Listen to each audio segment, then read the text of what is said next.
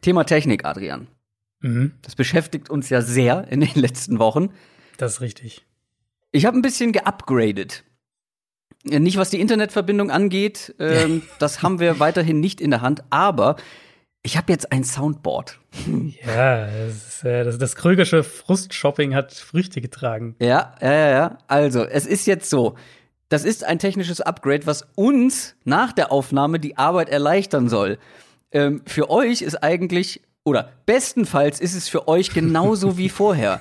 Wenn ich der Christoph die richtigen Knöpfe drückt. Eben, ich möchte schon mal ankündigen, vielleicht verdrücke ich mich mal. Vor allem jetzt in der ersten Folge. Aber das Gute ist, wir hören jetzt beide jeden Musikbumper, jeden Jingle, das Intro hören wir gleich zusammen. Du hörst auch alles. Ich muss jetzt einfach nur noch die richtigen Knöpfe im richtigen Moment drücken.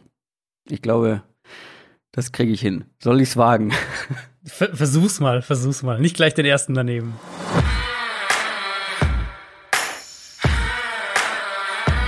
Down, Set, Talk. Der Football-Podcast mit Adrian Franke und Christoph Kröger.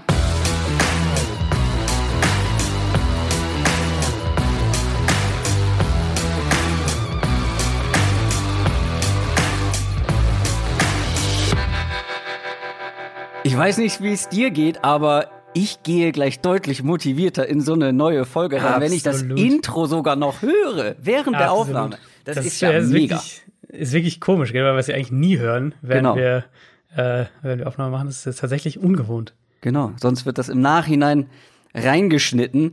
Aber ähm, äh, ja, das sind so Sachen, über die ich mich freue. Herzlich willkommen zu einer neuen äh, Downset Talk Folge, der offizielle NFL-Podcast von The Zone Box mit mir, Christoph Kröger und Adrian Franke. Einen wunderschönen guten Tag.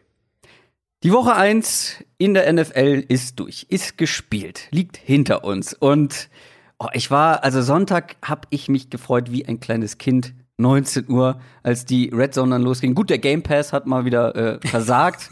das hat die Laune ja, etwas geschmälert. Aber ja. als es dann letztendlich lief, ähm, ich habe bei unseren Kollegen von The Zone dann die Red Zone geguckt, wie sich das gehört. Da, da war ich sehr glücklich. Ähm, wir wollen jetzt keine komplette Review machen über die einzelnen Spiele. Wir werden auf kommende Woche schauen, auf Woche 2 schauen und dann natürlich auch ein bisschen darüber reden, wie sich die Teams in Woche 1 geschlagen haben, ganz klar. Aber wenn du jetzt so, ich sag mal so, fangen wir mal mit einer Overreaction an. Hast du so eine Overreaction, wo du sagst, okay, da bin ich jetzt wahrscheinlich ein bisschen, äh, da reagiere ich drüber?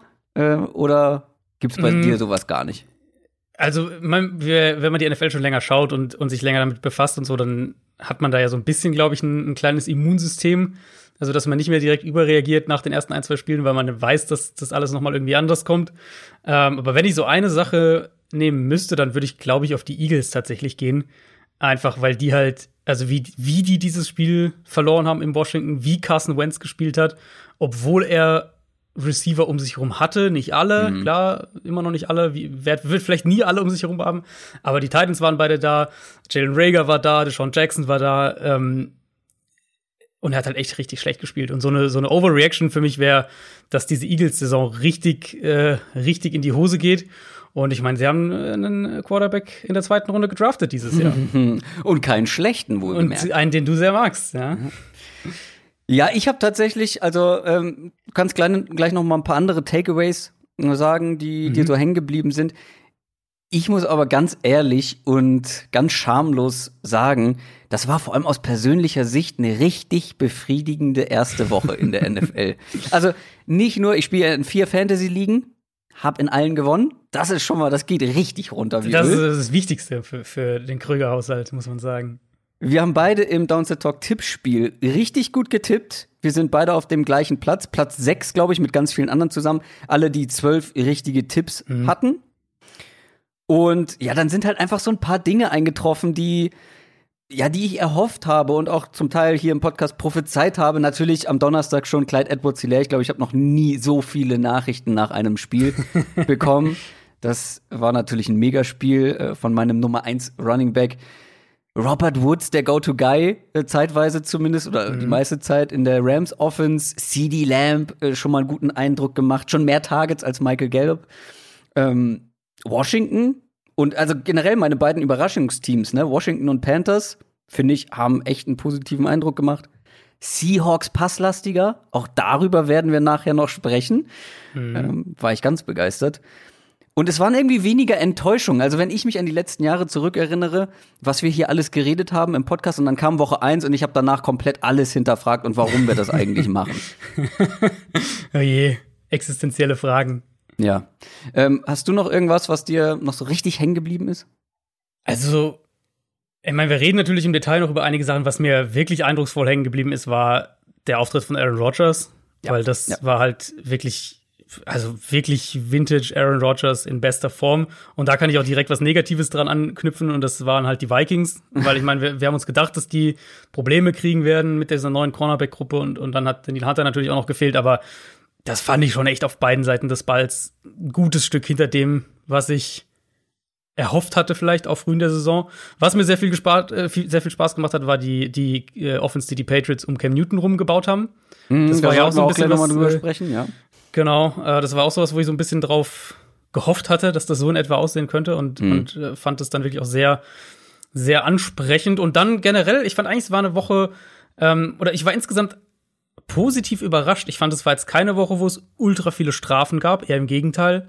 Ähm, ich fand, es gab guten Offensiv-Football. Hatten auch äh, in der Richtung gab es ja auch einige Rekorde. Es war ja. unter anderem was der die meisten offensiven Touchdowns aller Zeiten in einem Woche 1, in, in einem Woche 1 Spieltag, also am ersten mhm. Spieltag. Ähm, Teams, die aggressiver waren, sehr, sehr viele Teams, die Fourth Downs ausgespielt haben, solche Sachen. Also eigentlich, wir hatten es ja vorher so ein bisschen davon, es ist alles komisch, ist alles anders, irgendwie so richtig weiß man noch nicht, wie man, wie man auf die Saison, wie man fühlt, sich fühlt vor der Saison und so weiter. Ähm, ich fand irgendwie mal abgesehen von dem von dem eingespielten Crowd Noise, der halt echt zum Teil absurd laut war. Lass uns kurz ähm, darüber sprechen. Lass uns kurz darüber sprechen, weil das ist ein polarisierendes Thema. Echt? Gibt's da Leute, die das die das gut fanden? Ohne Scheiß, ich fand das nicht schlecht. Vielleicht, weil ich Kummer gewohnt bin äh, von den Fußballübertragungen, gerade aus Deutschland, wenn man da mal so diese, diese Fake Noise einschaltet.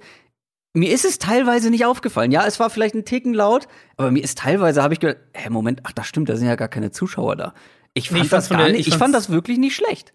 Ich fand's von der, also von der, wie soll man das denn nennen? Also die Art, wie halt der Crowd Noise reagiert hat, sozusagen auf die Szenen, das fand ich eigentlich auch nicht schlecht. Genau. Ähm, aber ich fand's war halt, und vor allem war es in den Übertragungen unterschiedlich. Äh, also wenn du in der Red Zone warst, wo es halt ja auch hin und her springt zwischen, zwischen Spielern und TV-Sendern dementsprechend auch, mhm. fand ich was, also ich weiß nicht, ich glaube, ich glaube, Detroit war eins von denen, wo es ultra laut war. Ähm, und den anderen hat sich eigentlich relativ gemäßigt angehört. Und, und da haben sie zum Teil auch, glaube ich, während dem Spiel noch rumgeregelt, weil ganz am Anfang hatte ich teilweise den Eindruck, man versteht den Kommentator nicht bei manchen mhm. Spielen. Ähm, also ich fand so, so ein bisschen Feintuning-Bedarf, aber also vom, vom, vom inhaltlichen, in Anführungszeichen, wie sie reagiert haben, das fand ich eigentlich auch okay. Ja, wie gesagt, ist mir tatsächlich am Anfang äh, auch gar nicht so negativ aufgefallen. Als ich dann ganz viele negative Reaktionen bei Twitter gelesen habe, habe ich gedacht, pff, also irgendwie störe ich mich da viel weniger dran. Ich bin ja ein äh, auditiver Mensch, so ich achte mhm. ja schon auf sowas. Und mhm. wie gesagt, bei den Fußballübertragungen, ich habe immer ohne diese Fake Crowd ja, Fußball geguckt. War, Fußball war deutlich schlechter. Das, ähm, das stimmt, ja. Ja, also wie gesagt, ich gerne mal äh, Feedback von unseren Hörern. Also wie fandet ihr es? Eher schlecht, eher störend oder eher, so wie ich, ja, eigentlich ganz in Ordnung. Ähm, ja, ich habe ein bisschen vielleicht überreagiert äh, nach Woche 1 und habe direkt mal mein Tier-Based NFL Power Ranking geupdatet und habe dazu eine neue Royal Fumble Folge bei YouTube gemacht. Schaut es euch gerne an. Sowieso, wer unserem YouTube-Kanal noch nicht folgt, gerne nachholen. So wie alle anderen Social Media Kanäle. Aber damit kommen wir zu den News. News aus der NFL. Ja, der erste Test hat wunderbar funktioniert. Ey, was in so einer Woche in der NFL alles passieren kann. Äh, gefühlt mhm. gibt schon wieder so viele Sachen, dass wir echt extrem viele Kleinigkeiten auch wieder rausschmeißen mussten und damit wir nur die großen Dinge und nicht ewig nur über News sprechen hier. Ähm, also fangen wir mal an mit den Saints. Die haben nämlich einen sehr bitteren Ausfall. Und zwar eigentlich ihr wichtigster Spieler vielleicht nach Drew Brees in der ganzen Offense ja, manche sagen vielleicht sogar vor Drew Brees. Michael Thomas fällt aus. Äh, wahrscheinlich, ne? Es ist ja irgendwie so eine komische Geschichte. Also gestern Abend, Dienstagabend ging die Meldung rum vom NFL Network, ja, ist doch eine schwerere Knöchelverletzung und der wird mehrere Wochen fehlen. Dann kam so ein bisschen so ein leichtes Zurückrudern, so von wegen, ja, hm, mal schauen. Also sie werden ihn vielleicht nicht auf die Injured Reserve Liste setzen. Injured Reserve Liste dieses Jahr sind ja drei Wochen. Mhm. Also wäre drei Wochen fix raus gewesen. Normale Prognose wohl vier bis sechs Wochen Pause bei dieser Art Verletzung. Aber so klingt es jetzt in den Berichten, Michael Thomas wehrt sich noch so ein bisschen dagegen und will sogar wohl versuchen, diese Woche zu spielen, was natürlich einerseits irgendwie bemerkenswert wäre. Auf der anderen Seite muss man ihn da vielleicht sogar vor sich selbst ein bisschen schützen. Das müssen dann Ärzte entscheiden und Coaches. Ähm, aber bisher zumindest haben sie ihn nicht auf die Injured Reserve Liste gesetzt. Also sie halten die Tür mal für den Moment offen. Vielleicht ändert sich das, bis ihr die Folge hört. Und wir kommen natürlich später auch noch im Detail zu den Saints. Aber ich denke, jedem ist generell klar, dass das einfach der Motor dieser Offense ist und dass sich das ja. auch krass auf Breeze auswirken würde, sollte er jetzt ein paar Spiele ähm, verpassen. Ich meine, zumindest haben sie mit Emmanuel Sanders einen Receiver, der, der diese Lücke so halbwegs schließen kann. Also die Verpflichtung hat sich jetzt wahrscheinlich schon gelohnt, kann man, glaube ich, sagen. Ja. Aber klar, also das wäre das wäre schon, wenn der jetzt irgendwie vier Wochen tatsächlich fehlen würde, das wäre schon ein krasser, krasser Verlust. Zumal die Saints Offense halt echt nicht so gut aussah in Woche 1, auch wenn sie viele Punkte gemacht haben. Auch wenn sie gegen, wie ich finde, eine richtig gute Defense gespielt haben. Ja, ja, das stimmt. Äh, wie gesagt, kommen wir später noch zu. Die 49ers, auch die haben Verletzungssorgen. Sprechen wir gleich noch drüber, aber vor allem auch auf Receiver ähm, ist bekannt, Debo Samuel ist ja dann auch noch auf ähm, die Injured Reserve Liste mhm. gewandert. Brandon Ayuk, der First Round Pick, ein bisschen angeschlagen. Da haben sie jetzt nachgebessert und haben den von den Patriots entlassenen Wide Receiver Mo Sanu geholt. Ja, ähm, die mussten einfach was machen. Also es ist ein Einjahresvertrag wir wissen einfach nicht, wann Debo Samuel wirklich zurückkommt, wann die was von Brandon Ayuk bekommen. Und ich glaube, der Eindruck war schon immer noch so ein bisschen in die Richtung, Shanahan wird schon irgendwas zusammenbasteln, solange er George Kittle und, und das Run-Game hat, was auch irgendwo zu einem gewissen Grad stimmt, aber dass die halt auf Wide Receiver so gar nichts ausrichten konnten, das hast du schon jetzt in Woche 1 gesehen und das merken Defenses ja. Und dann mhm. kannst du natürlich auch mehr 1 gegen 1 Matchups outside riskieren und mehr die Safeties nach innen ziehen, dich mehr nach innen fokussieren, mehr die Safeties gegen den Run helfen lassen, Kittel doppeln und so weiter. Ähm, ehrlicherweise, ob es nur jetzt so wahnsinnig viel hilft, ich weiß es gar nicht. Bei den Patriots wirkt es teilweise auch so, als wäre da irgendwie der Speed einfach weg. Aber zumindest kennt er die Offense, er hat schon unter Shannon gespielt. In der Theorie, glaube ich, eine kurzfristige Verstärkung kann er auf jeden Fall sein. Und wenn man sich halt anschaut, was die Niners sonst haben auf Wide Receiver, solange Debo Samuel fehlt und Ayuk fehlt, ähm, da ist Sanu wahrscheinlich ziemlich schnell ein klares Upgrade sogar. Dann gab es vergangene Woche einen wahrscheinlich sehr dunklen Tag im Leben des Adrian F. Und zwar der Tag, als zwei der Top Running Backs ihre Verträge verlängert haben. Fangen wir mal an mit Elvin Kamara. Damit sind wir schon wieder bei den Saints. Der bleibt jetzt erstmal länger in New Orleans. Ja, hat sich irgendwie wieder echt gewandelt, gell? Running Backs werden wieder generell mehr bezahlt. Ähm, die Offseason war da ja äh, recht deutlich und die davor ja auch schon. Also sind fünf Jahre 75 Millionen erstmal auf dem Papier, äh, 34 Millionen garantiert. Bisschen mehr im Gesamtvolumen als McCaffrey, aber weniger Garantien. Und wenn man sich die Struktur anschaut von diesem Camara-Vertrag, der wird das fünfte Jahr von diesem Deal, wird er nicht, also auf jeden Fall nicht zu den aktuellen Konditionen spielen. Da würde er nämlich mit einem Cap-Hit von 25 Millionen Dollar drinstehen. Und Garantien hat er in dem Jahr dann auch nicht mehr. Also das ist mehr oder weniger so ein Jahr, was sie hinten dran noch gepackt haben, um die Zahl so ein bisschen hochzuschrauben und äh, wahrscheinlich auch ein bisschen Cap Space zu verteilen, wie auch immer. Der Cap Hit ist so strukturiert, ähm, dass er erst ab 2022 so richtig teuer wird. Das haben sie schon auch gezielt so gemacht, um, um äh, das nächste Jahr, wenn der Salary Cap runtergeht, zu berücksichtigen. Also die Sachen sind schon so ein bisschen gegeben. Aber trotzdem, ich meine, wir haben ja, ich glaube, letzte Woche haben wir, als es um äh, wie geht's mit Camara weiter ging, haben wir auch schon drüber geredet. Dieses Saints-Team mit seinen Verträgen ist einfach so krass über jedem Limit und die werden richtig viel rumschieben und verlängern und Cap-Hits verteilen und ich denke auch Spieler entlassen oder, oder wegtraden müssen, damit die nächstes Jahr ähm, überhaupt unter den Cap kommen. Das, also, das wird sehr, sehr spannend sein zu sehen. Was Camara angeht, ich meine, ich muss es ja nicht bei jedem Running Back Vertrag äh, sagen. ähm, Camara ist für mich einer der drei, vier. nee, in eine andere Richtung tatsächlich. Weil, also Camara ist für mich einer der drei, vier Backs, für die ich tatsächlich ein bisschen mehr Geld ausgeben würde. Mhm. Einfach halt, weil er wirklich so wertvoll im Passspiel ist. Für mich war er, äh, war das vorletztes Jahr, glaube ich, war er für mich der, der beste Running Back, der wertvollste Running Back in der NFL. Und wenn man es dann halt anschaut auf den, auf die Struktur, wie gesagt, vom Vertrag, dieser, dieser Cap-Hit dann von 2022 bis 2024 liegt immer so zwischen 14,5 und 14,8 Millionen Dollar jeweils pro Jahr. Mit dem dann mutmaßlich angestiegenen Salary Cap vom Kontext her wird es wahrscheinlich dann relativ in Ordnung sein. Trotzdem ist es natürlich immer noch für sehr viel Geld und, und langfristige Garantien für einen, ähm, für einen Back bei einem Team, das einfach viele Topspieler auf, auf, auf wichtigen Positionen über die nächsten zwei Jahre unter den Cap bringen muss und zum Teil halt auch verlängern muss. Ja, ich möchte da gar nicht mehr so viel hinzufügen. Über das Geld kann man natürlich ähm, diskutieren, aus den von dir genannten Gründen. Was ich halt ein bisschen schwierig bei Running Backs wirklich finde, ist diese Vertragslänge.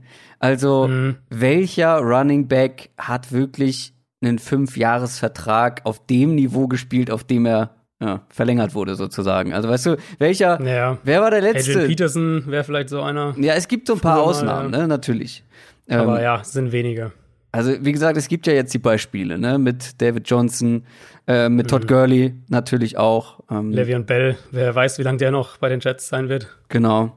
Also das ist halt so ein bisschen, ich, ich würde halt anders rangehen. Ich würde sagen, okay, ich zahle meinem Top Running Back für einen Dreijahresvertrag dann vielleicht ein bisschen mehr, so, aber dann halt mhm. nur drei Jahre, weil ja, das ja. Risiko ist einfach echt hoch. Und selbst da, also das ist ja das, was die, was die Cardinals gemacht haben mit, mit Johnson. Das waren, glaube ich, sogar drei Jahre. Das war auf jeden Fall kürzer. Und selbst das haben sie, hat er ja dann im Endeffekt nicht erfüllt. Aber war das vor dem ähm, Wechsel der Coaches, vor dem Trainerwechsel? Oder war das, war Kingsbury schon da, als der Vertrag verlängert wurde?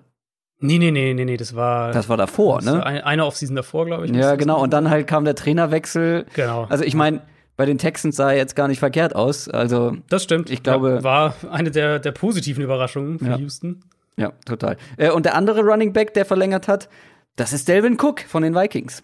Genau, das kam ja irgendwie so eine Stunde, zwei Stunden irgendwie, also relativ kurz vor, äh, vor Kamara, ich glaube, so rum war es. Und bei Cook sind es fünf Jahre 63 Millionen 28 garantiert, also nochmal ein bisschen hinter dem, was Kamara bekommen hat. Und vom Grundsatz her können wir jetzt eigentlich das wiederholen, was wir gerade gesagt haben, weil es ist eine ähnliche Teamsituation, wenn auch nicht ganz so dramatisch, aber auch die Vikings haben nicht viel Cap Space. Die mussten ja jetzt sogar den Vertrag von Eric Kendricks umstrukturieren, um diesen Platz zu schaffen. Die werden auch über die nächsten Jahre wichtige Leute verlängern müssen, wie in Garquay, wie Anthony Harris, wie Harrison Smith. Da stehen auch ein paar wichtige Verträge an und sind auch eins der Teams, das Stand heute für den Cap nächstes Jahr davon ausgehend, dass der auf diese 176 Millionen Dollar fällt, ähm, das heute Stand heute drüber wäre.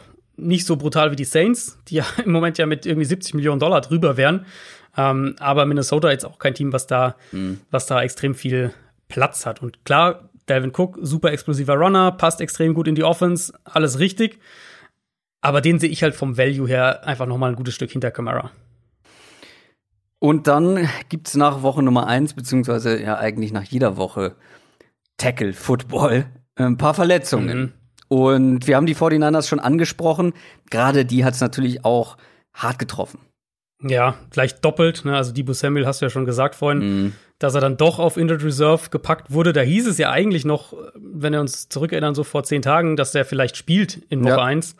Und dann jetzt doch noch mal ähm, nicht nur auf Injured Reserve gepackt, sondern Shanahan hat gesagt, dass die Verletzung ihm wohl doch auch wieder größere Probleme bereitet hat.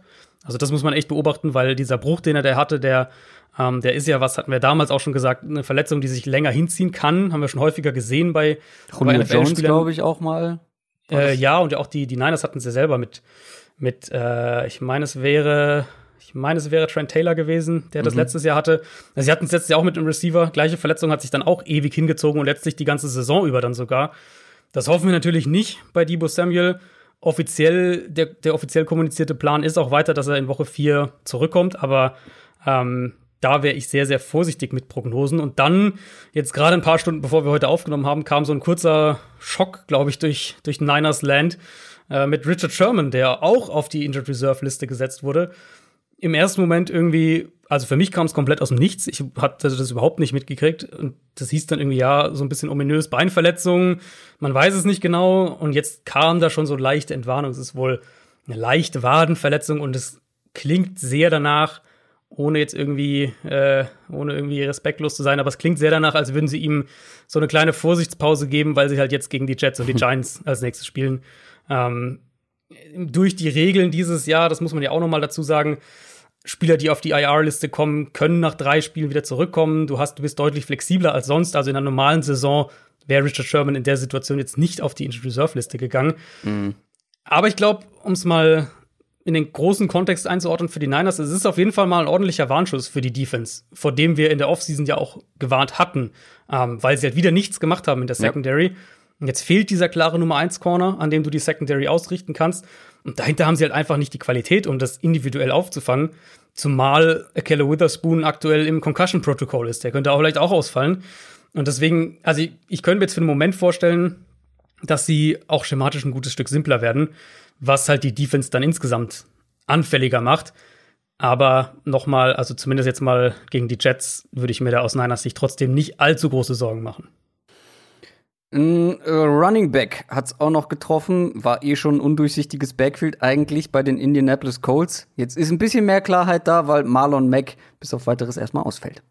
Ja, äh, ganze Saison wird der verpassen, hat sich ja. die Achillessehne gerissen. Ja, und auch im Spiel, und du hast es auch gesehen, ne, mhm. er, ohne Gegnerkontakt ist er zu Boden gegangen. Mhm. Man wusste schon so, das, das sieht nicht gut aus. Ja, also von der Aufteilung her, das fand ich ja echt auch äh, krass, wie schnell das ging bei den Colson. Ja, im Heinz hat ja direkt diese Austin Eckler-Rolle in der ja. Offense mit Rivers übernommen. Also es war ja so gefühlt fast eins zu eins. Und jetzt wird halt Jonathan Taylor der der klare Runner sein, was dem, denke ich, auch zu einer sehr stat-positiven Saison auf jeden Fall mal verhelfen wird. Bei den Browns ist David, David Njoku verletzt. Hat überraschend ja einen Touchdown gefangen. Ja. Äh, der, den einzigen, stimmt, ne? Ja. Äh, der Browns. Der, und dann der ausgerechnet David Njoku. Ja, der war nicht schwierig, nee, aber äh, trotzdem ja. äh, hätte man, glaube ich, viel Geld mit verdient, wenn man gesagt hat, David Njoku mhm. ist der, der den ersten Touchdown-Pass bei den Broncos fängt.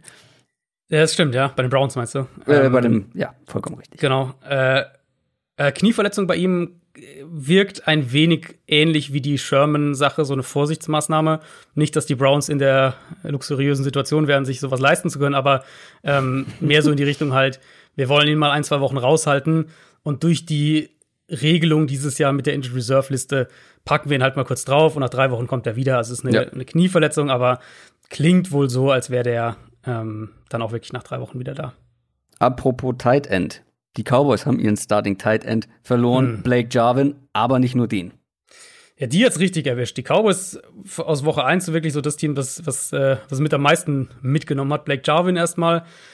Natürlich super bitter. Den mochten sie ja auch über den Sommer jetzt sehr in Dallas und auch der einzige Tight End, glaube ich, von dem man sich realistisch was erwarten konnte in dem Team. Für den ist die Saison beendet mit einem Kreuzbandriss. Ähm, dazu kam dann noch Leighton Vanderash, der Linebacker, der auch rund sechs, sieben Wochen wahrscheinlich ausfallen wird. Der hat sich Schlüsselbein gebrochen. Da hatten wir ja vor der Saison sogar noch gesagt, ne, dass die, dass die Linebacker halt wieder besser spielen müssen, dass die Defense sich insgesamt auch stabilisiert. Mhm. Das ist natürlich dann direkt ein, ein ordentlicher Rückschlag, zumal äh, Sean Lee ja auch noch fehlt im Moment. Und dann hat sich auch Cam Fleming der Right Tackle am Knie noch verletzt gehabt und der wird vier bis sechs Wochen fehlen. Das haben wir jetzt inzwischen auch erfahren. Also Cowboys haben es direkt ordentlich erwischt. Das zu den wichtigsten Verletzungen. Natürlich gab es noch viel, viel mehr, aber die wollen wir nicht alle aufzählen. Und wir gucken ja jetzt noch auf die kommenden Spiele. NFL Preview. Auf Woche Nummer zwei. Vorher, ich habe dann doch noch den ein oder anderen Hinweis vergessen. Zum einen, wir haben noch gar nicht Madden 21 verlost. Das stimmt, ja. Das ist irgendwie untergegangen im, im, äh, im Kickoff-Wochenende. Aber sie liegen hier, wir werden es diese Woche nachholen. Genau, also deswegen auf jeden Fall kleiner Tipp bei Instagram folgen.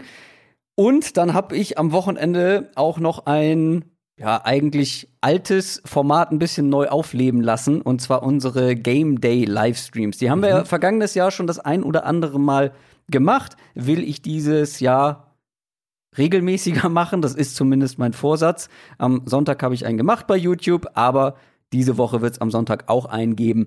Wahrscheinlich 18 Uhr, aber mehr dazu bei Instagram und Twitter. Und wer dem YouTube-Kanal folgt, wird sowieso hoffentlich mitkriegen. Also, wir schauen jetzt auf Woche Nummer zwei. Ihr kennt unsere Previews, wenn ihr letztes Jahr schon mit dabei gewesen seid. Wir haben aber so ein bisschen was im Ablauf verändert. Wie gehen wir dieses Jahr vor?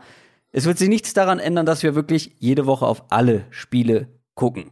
Auf die einen ein bisschen mehr, auf die anderen ein bisschen weniger. Wir fangen wie immer mit dem Thursday Night Game an. Egal welches das ist, weil das ist das Spiel, was heute Nacht stattfinden wird. So, und das ist natürlich dann besonders dringlich. Aber dann wird es ein Spiel der Woche geben. Was bedeutet es? Wir sprechen ausführlich über dieses Spiel, wirklich über ja, ich will nicht sagen alle Kleinigkeiten, weil dann wird uns am Ende vorgeworfen, aber ihr habt ja nicht über, über den zweiten Left Tackle gesprochen, wenn der gegen, na, egal. Also, ihr wisst, was ich meine und dann der ganze Rest und auch hier mal mehr, mal weniger, alles dann vielleicht etwas kompakter als letztes Jahr. Stichwort Thursday Night Game. Das sind die Bengals, die gegen die Browns spielen diese Woche. Bengals kommen aus einer Niederlage gegen die Chargers. Allerdings muss man dazu sagen, wirklich sehr, sehr knapp. Ähm, vertraue niemals deinem Kicker. Das haben auch andere Teams erlebt. Oh Mann. Also es Ja. war wirklich mal wieder ein richtig schöner Beweis, warum wir hier nicht über Kicker sprechen oder wirklich maximal wenig. Ja, äh, gut, ja. Das, also zum einen, äh, das sage ich auch immer, wenn mich Leute fragen, warum ich das irgendwie nicht so generell groß berücksichtige. Zum einen auch aus zeitlichen Gründen, um die, weil ich mich da nicht noch groß reinarbeiten kann in, Ja. in, äh, in diesen Teil des Special Teams. Und es ist halt einfach super random. Also es ist halt Kicker. Ich meine, das Monday Night Game war ja noch extremer mit den Titans. Äh, Der Goskowski, Goskowski, ja, aber auch der hat sich gerettet am Ende, ne? ja, gut, nachdem er zehn Punkte verkickt hat. Ja. Ähm, ja, und Bengals natürlich super bitter, dass sie da nicht wenigstens in die Overtime noch äh, kommen am Ende. Wir sprechen gleich über Joe Burrow, der wirklich gute Ansätze gezeigt hat. Wenig gute Ansätze gab es bei den Cleveland Browns. Das war wirklich eine vernichtende Niederlage gegen die Ravens. Sie haben mal wieder mega enttäuscht. Für alle, die sehr viel erwartet haben. Ich springe jetzt aber noch nicht vom Zug ab. Mhm. Noch nicht komplett, weil man muss ja auch bedenken, da ist wieder ein komplett neues Regime am Werk, komplett neuer Coaching-Staff. Dem muss man vielleicht ein bisschen Zeit geben und man hat gegen die Ravens gespielt. Das ist jetzt auch keine Laufkundschaft. Die Defense sah wirklich sehr stark aus von den Ravens und die Offense hat eigentlich da weitergemacht, äh, wo sie letztes Jahr aufgehört hat. Aber trotzdem, für die Browns ist gerade jetzt in diesem Spiel richtig Druck drauf. Ne? Also es sind Division-Gegner, Ja. das sind die Bengals. Wenn die 0 und 2 gehen aus diesen beiden Division-Duellen, das wäre eigentlich schon fatal. Das wäre fatal und was, also was mich halt echt geärgert hat bei Cleveland, du hast jetzt gesagt, neuer Coaching-Staff und so weiter, ja, ist natürlich alles richtig. Ähm, und das kann auch Zeit brauchen, einfach, dass, bis da ein paar Sachen stimmen, alles in Ordnung. Aber was mich halt irgendwie geärgert hat, ist, dass Baker das, Mayfield? was Äh, ja, der auch, zu dem können wir gleich noch im Detail kommen, aber ähm, dass die Sachen, wo ich dachte, das werden sie auf jeden Fall vom ersten Spiel, vom ersten Drive, vom ersten Snap an irgendwie umsetzen und wird der Offense helfen, wird Mayfield helfen, dass die Sachen einfach irgendwie nicht da waren. Also gerade so dieses Ja. Stefanski kommt aus dieser Kubiak Offense, der bringt sein Outside Zone Run Game mit und der baut das Play Action Passspiel auf. Okay, Outside Zone Run Game war da, Das war auch nicht darauf schlecht. aufbauend, ja, aber darauf aufbauend das Play-Action-Passspiel halt nicht. ähm, Wenn sie Play-Action genutzt haben, war es oft irgendwie losgelöst von den, von den, von den Outside-Zone-Blocking-Designs und dementsprechend hat es auch nicht gut funktioniert. Also Baker Mayfield hat, äh, der Touchdown war, glaube ich, bei, bei Play-Action, aber ansonsten hat er nur drei, drei Bälle angebracht, wenn er Play-Action geworfen hat. Ähm, das fand ich halt irgendwie echt, das hat mich echt geärgert, weil ich halt dachte, eigentlich, wenn du, ich glaube, wenn sie an diesen Kernsachen so ein bisschen mehr festgehalten hätten und das mehr eingebaut hätten, dann hätte die Offense auch anders ausgesehen. Dass du gegen die Ravens verlieren kannst und auch vielleicht auch deutlich, kein Problem. Niemand erwartet, dass die Browns auf dem Level ähm, von den Ravens sind, vor allem wenn die so spielen, wie sie Woche 1 jetzt direkt Ja. gespielt haben. Aber wie sie halt gespielt haben, die Browns. Ähm, Ja, und auch Baker Mayfield ja. individuell. Also, Ja, wir haben ihn ja. natürlich verteidigt, weil da wirklich auch viel in Sachen Scheme und Abstimmung und so weiter letztes Jahr nicht gepasst Mhm. hat. Aber trotzdem wirkte er nicht souverän. Er wirkte Nee. nervös, er wirkte wie so ein Ja. aufgescheuchtes Huhn, weil ich fand, also gegen die Ravens kriegt man meistens relativ viel Druck. So. Mhm. Aber die Line fand ich jetzt nicht unbedingt das Problem bei den Browns. Nee. Er hat teilweise Ja. einfach, ja, unerklärlich unsouverän agiert. Ist halt jetzt die Frage, wenn wir mal aufs Matchup gucken. Ähm, ja. Das mit dem Druck sollte eigentlich einfacher werden. Generell äh, ist der Unterschied zwischen der Ravens und der Bengals Defense deutlich. Auch wenn sich die Bengals Defense wacker geschlagen hat, aber es war die Chargers Offense. Ich glaube, also wenn Baker Mayfield hier wieder so eine Leistung äh, ja, liefert, ja, ich weiß nicht, also dann, dann ja. mache ich Also zumindest schon mal die Tür im Zug auf. Ja, also ähm, ihm läuft halt die Zeit jetzt so langsam davon. Und das heißt jetzt nicht, dass er in Woche drei gebencht werden soll oder sowas, Nein. aber die Saison ist halt für ihn echt kritisch. das darf man wirklich nicht vergessen. Und wenn, also du hast eben irgendwie gesagt, in die Richtung äh, überraschende oder irgendwas in der Richtung. Und das Problem ist halt, dass einige von diesen Tendenzen halt sich einfach nahtlos fortsetzen aus der vergangenen ja. Saison. Das, das ist halt echt das Ding. Also Na, was, ich, was ich mit überraschend meine, ja. ist, wir haben es ja schon ganz, ganz anders erlebt und nicht in so, ein, ja. zwei Spielen, sondern stimmt, ja. ich meine, er hat im College richtig gut gespielt und mhm. ja, College ist was anderes als in der NFL, aber dann kam er in die NFL und hat eine halbe Saison lang auf einem unglaublich ja. hohen Level gespielt und dann nicht mehr. Und also, das waren jetzt nicht so, so, so One-Game-Wonder irgendwie. Das war wirklich über einen längeren Zeitraum konstant auf einem hohen Niveau. Und das finde ich halt so überraschend. Wo, wo ist das hin? Ja, also, was ich noch gerade sagen wollte, um das, um das rumzumachen, also die Probleme, die sich halt fortsetzen bei ihm, sind dieses, dass er offensichtlich seinen Augen nicht vertraut, seinen Reads nicht vertraut. Dann hält er den Ball ewig, hält ihn oft so einen Bruchteil einer Sekunde zu lang, dass sich entweder das Passfenster schließt oder sein, sein Pass halt zu spät kommt. Und damit zusammenhängt dann dieses aus der Pocket rausdriften. Also dieses, dass er so, so Trippelschritte raus aus der Pocket macht. Dann halt noch Probleme mit Pressure, diese Geschichten, die wir jetzt auch mittlerweile von ihm leider ja kennen. Ähm, das waren halt das waren halt wirklich, also es hätte einfach, das hätte auch ein, ein Browns-Spiel aus der vergangenen Saison einfach sein können, wo wir ja gesagt haben, da hat irgendwie gar nichts gestimmt. Und zum, in Teilen, zumindest was die Offense angeht, ähm, finde ich, kann man das hier halt echt auch fortsetzen. Wenn er positiv, du hast die Offensive Line angesprochen, also da, ähm, da glaube ich, darauf kann man aufbauen. Zumal äh, jetzt Pass Rush hast du ja auch schon gesagt, der Bengals wird die wahrscheinlich nicht vor allzu große Probleme stellen. Wir sind mal ganz vorsichtig, aber ähm, die haben jetzt schon gegen die Chargers nicht so wahnsinnig viel Druck gemacht und die Chargers O-Line ist ein gutes Stück schlechter als die mhm. der Browns. Ähm, und denen fehlen ja auch defensiv Leute. Also Bengals sind da ja auch angeschlagen. Gino Atkins fehlt, äh, Mike Daniels wird fehlen. Das heißt, die Defensive Line ist schon mal wieder wieder angeschlagen. Perspektivisch, glaube ich, sind sie da gut aufgestellt. Gerade DJ Reader war ja auch direkt gegen den Run dieser, dieser Anker, den man sich da so ein bisschen auch erhofft hat. Aber ähm, also an sich sollte Baker Mayfield Zeit haben und dann muss er halt einfach auch seinen, seinen Augen vertrauen, den Ball werfen, wenn das Fenster da ist und halt nicht ihn ewig halten und aus der Pocket raustrippeln, weil dann wird es irgendwann gegen jede Defense in der NFL ein Problem. Auf der anderen Seite spielt auch ein Quarterback, der im College verdammt gut ausgesehen hat, mit Joe Burrow.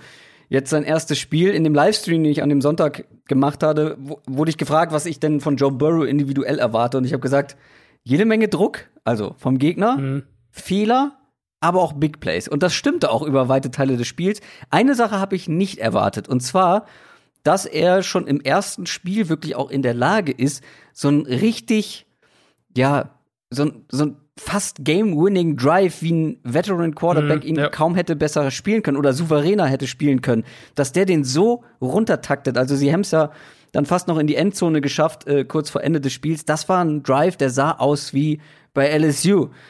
Und ich mhm. glaube, darauf können die Bengals aufbauen und auch vor allem können Bengals-Fans Hoffnung schöpfen, nach, diesem, ja. nach dieser ja. Leistung insgesamt. Es waren Rookie-Fehler da und auch nicht zu knapp. Also dieser Shovel-Pass, der zu einer Interception geführt hat. Äh, sowas darfst du halt in der NFL nicht machen. Ähm, jetzt, wenn wir mal aufs Matchup gucken, die Browns Defense hatte gegen die mhm. Ravens so überhaupt keine Chance. Ähm, Findest du? Inwiefern? Also ich fand, also Secondary ja, aber die nee, übers, also Front ja, es gab gute, es gab gute Ansätze schon, aber letztendlich haben sie die Ravens trotzdem lang gemacht und zwar. Das ist richtig, ja. Aber mhm. nicht auf die Art und Weise, wie die Ravens oder wie man es vielleicht gedacht hätte, fand ich. Ja, also, gut, ja, ich weiß, was du meinst, ja. Ja. ja. Ähm, was ich letztendlich sagen will, einfach wird es gegen diese Browns Defense insgesamt trotzdem nicht. Auch ja. äh, wenn es vielleicht nicht ganz äh, das Chargers, obwohl, oh, weiß ich nicht, aber die Chargers Defense oder vor allem der, der Pass Rush hat es ihm nicht leicht gemacht. Ja, also ich glaube, ich bin ein bisschen, äh, ich bin ein bisschen pessimistischer, was das Burrow-Debüt angeht. Der, der, der Two-Minute-Drive am Ende, der war natürlich super. Das war mit Abstand auch sein beste, seine beste Phase sozusagen in dem Spiel. Und wenn er daran irgendwie anknüpfen kann und das vielleicht für ihn jetzt so ein bisschen ich bin angekommen in der NFL, Momente waren dann alles super. Davor waren es halt schon viele von dem, was du auch gesagt hast, diese Rookie-Fehler. Rookie ähm, was mich gewundert hat und ich würde es jetzt einfach mal auf die Nerven schieben, war halt doch, wie oft er ungenau war. Also es waren wirklich einige Pässe dabei, wo er einen Receiver verfehlt hat, was du halt von ihm im College echt selten gesehen hast in dieser letzten Saison. Ähm, die tiefen Pässe waren noch ziemlich holprig, die Turnover natürlich. In der Pocket war er echt auch einige Male überhastet. Mhm. Natürlich, dann kommt es dazu, dass du gegen einen starken Chargers Pass Rush spielst und die Offensive Line der Bengals halt auch die Probleme hatte, die man so ein bisschen befürchten musste. Ähm, aber ich glaube halt wie eben, dass die Aufgabe da nicht bedeutend leichter wird, weil eben, also für Cleveland hat jetzt nicht wahnsinnig viel geklappt, gerade offensiv gegen Baltimore, aber ich finde halt der Pass Rush war ein Faktor mhm. und die Run Defense, gerade ähm, gerade was die Defensive Line angeht und, und auch die Interior Defensive Line, der, das war echt ziemlich ordentlich eigentlich von, von Cleveland und ich würde vermuten, dass sich das auch auf das Spiel jetzt überträgt. Also ich, meine Vermutung ist, dass Cincinnati wieder ziemliche Probleme in der Offensive Line kriegen wird, gerade in der Interior Offensive Line, aber eben auch Right Tackle. Und dann ähm, die Browns es schaffen, sie so ein bisschen eindimensional zu machen und dann ist es halt immer noch der Rookie Quarterback. Und dann ist halt die Frage, ob du, ob AJ Green und Tyler Boyd und so, ob das reicht, um, ähm, um halt der, der Secondary Probleme zu bereiten, ob du so gewinnen kannst. Aber ich glaube, es wird halt direkt wieder viel im Endeffekt auf Burrows Schultern liegen in dem Spiel. Mhm. Weil ich denke halt auch, Cleveland wird den Ball laufen können. Ähm, mit den Ausfällen Atkins, Mike Daniels. Ich, ich denke, Cleveland wird ein gutes Run-Game aufziehen können und wird selber in der Hinsicht das Spiel so ein bisschen entspannter kontrollieren können, als wenn alles direkt auf Mayfield wieder liegen würde. Ja, das glaube ich auch, aber letztendlich, die Browns dürfen dieses Spiel nicht verlieren. Ja, die Browns dürfen einfach dieses Spiel nicht verlieren ja. und wenn sie es tun, dann weiß ich auch nicht. Dann, also, dann wird selbst bei mir langsam mit dem Optimismus dünn, was die Browns ja. angeht. Ja, damit kommen wir zu einer neuen Kategorie. Spiel der Woche. Wir suchen uns immer ein Spiel aus, eine Begegnung, die wir für besonders interessant halten. Und ich musste schmunzeln. Ähm, hier haben wir richtig Run-Style gemacht, ne? Patriots gegen Seahawks. Ja, aber ich finde halt, also seht's uns nach. Ähm, wir werden, ihr kennt es ja von uns letztes Jahr, das haben wir ja oft genug auch da gemacht. Da haben wir auch immer, wenn wir irgendwie so Spiele mal ausführlich hatten, haben wir mal durchgemischt. Ja. Ähm, aber ich, also Patriots Seahawks ist halt, äh, beziehungsweise Seahawks Patriots ist halt für mich schon klar das, das beste Matchup diese Woche. Ja, es gibt so ein paar, die auf Augenhöhe, finde ich, noch sind, zu denen wir noch kommen, aber es gibt nicht so ein absolutes mhm. Top-Duell. Vor allem oder? nach der Woche 1 halt, wo du wirklich mit beiden Teams so ein, so ein ja. Excitement irgendwie auf verschiedene Art hast. Die Patriots haben gewonnen gegen die Dolphins, die Seahawks haben auch gewonnen gegen die Falcons. Du hast es gesagt, äh, beide Teams haben positive Eindrücke hinterlassen. Ich bin aber ganz ehrlich, nur eins davon hat mich so richtig überzeugt. Und das waren die Seahawks. Also diese mhm. Offense, als die bei, ich ich weiß nicht, ich, ich glaube, es war Vierter und Fünf oder so. Oder? Ja. Als ja. die bei Vierter und Fünf mhm. erstens nochmal wieder aufs Feld gekommen sind mit der Offense, zweitens dann gepasst haben und drittens dann auch noch einen langen Pass in Richtung Endzone. Was war da denn los? Da bin ich wirklich, da bin ich wirklich hinten übergefallen. Generell auch etwas passlastiger. Und dieses Let äh, Wilson Cook oder Let Russ Cook, so sagt man, glaube ich, ähm, lasst Russell Wilson spielen, lasst ihn mehr passen, lasst einen der besten Quarterback in meinen Augen ja mit Mahomes der beste Quarterback der Liga, lasst ihn spielen und ich finde, man hat sofort gesehen, zu was einfach diese Offense in der Lage sein kann. Dazu griffige Defense, Jamal Adams überall. Mhm. Der Seahawks-Auftritt hat mich wirklich überzeugt. Ja, du hast jetzt schon sehr, du, du hast jetzt noch, äh, noch gemäßigter gesagt, als ich es fast gesagt hätte, weil ich sie waren ja nicht nur, sie waren nicht nur Pass, ein bisschen passlastiger oder so, sondern die waren in Woche 1 auf Platz 2, was Passing Plays in neutralen Spielsituationen angeht. Also, um es mal ganz kurz zu erklären, wer es nicht kennt, das berücksichtigt eben kein Third Down, berücksichtigt nicht, berücksichtigt nicht die letzten zwei Minuten jeweils in den Halbzeiten und berücksichtigt nicht, berücksichtigt nicht, wenn ein Team klar führt bzw. hinten liegt. Also die, diese Win Probability muss ungefähr äh, oder muss zwischen 20 und 80 Prozent sein. Das heißt, du hast halt, das nennt man eben diese neutralen Spielsituationen, um halt besser rausfiltern zu können, was ein Team halt machen will. In denen haben sie am zweitmeisten gepasst in Woche 1. Sie hatten ähm, in der Kategorie ihren höchsten Wert jemals unter Schottenheimer. Hm. Und sie sind halt beim Passspiel geblieben, obwohl sie ja über weite Strecken geführt haben. Das war ja auch ja. oft so ein Seahawks, denn dass sie dann ja. irgendwie in Führung gehen, dann gehen sie weg vom, vom, vom Passspiel und dann am Ende, ähm, da, am Ende müssen sie wieder, müssen irgendwie wieder aufholen. Und es war das dritte Mal seit 2018 erst, dass sie zehn Pässe geworfen haben, bevor sie fünf Runs hatten. Also, das war, hm. in, es war schon wirklich ein, das war eigentlich ein Quantensprung aus, äh, aus genereller Seahawks, äh, wie gehen wir ein Spiel an, Sicht. Und, und Wilson hat es natürlich auch direkt zurückgezahlt in dem Sinne, war der effizienteste Quarterback in Woche 1, höchster ja, so Expected Point Edits pro Play Wert, ähm, war wirklich unglaublich stark. Zwei Einwände, die ich bringen würde, um jetzt direkt wieder Wasser drauf zu kippen auf das, äh, auf das Hypefeuer. Erstens ging es gegen eine Falcons Secondary, die einfach verheerend war. Und ich könnte mir vorstellen, sie fanden das Matchup einfach auch vor dem Spiel schon so gut, dass sie gesagt haben, das wollen wir ausnutzen. Und zweitens hat Pete Carroll heute, also am Mittwoch, auf seiner Pressekonferenz wörtlich gesagt, dass sie den Ball mehr laufen müssen. Oh. Was, äh, nee. ich meine, was soll ich dazu noch groß sagen? Und ich kann mir halt extrem gut auch vorstellen, wie das dann jetzt im, in den Seahawks bei den, bei den Meetings irgendwie abläuft, wo sie halt sagen, ja, jetzt geht's ja gegen die Patriots, Top Secondary und so weiter. Da sollte man jetzt doch wieder mehr übers Run-Game kommen. Also ich kann es mir irgendwie bildlich vorstellen, wie das, wie das wieder abläuft, aber für den Moment absolut für mich eine der positiven Überraschungen, wie die Seahawks das Spiel angegangen sind und wie sie es dann auch umgesetzt haben. Ja, was sagst du denn zur Patriots Defense, die ja durchaus dezimiert ist nach den Abgängen mhm. in der Offseason und dann natürlich auch den Opt-outs, die es da gab?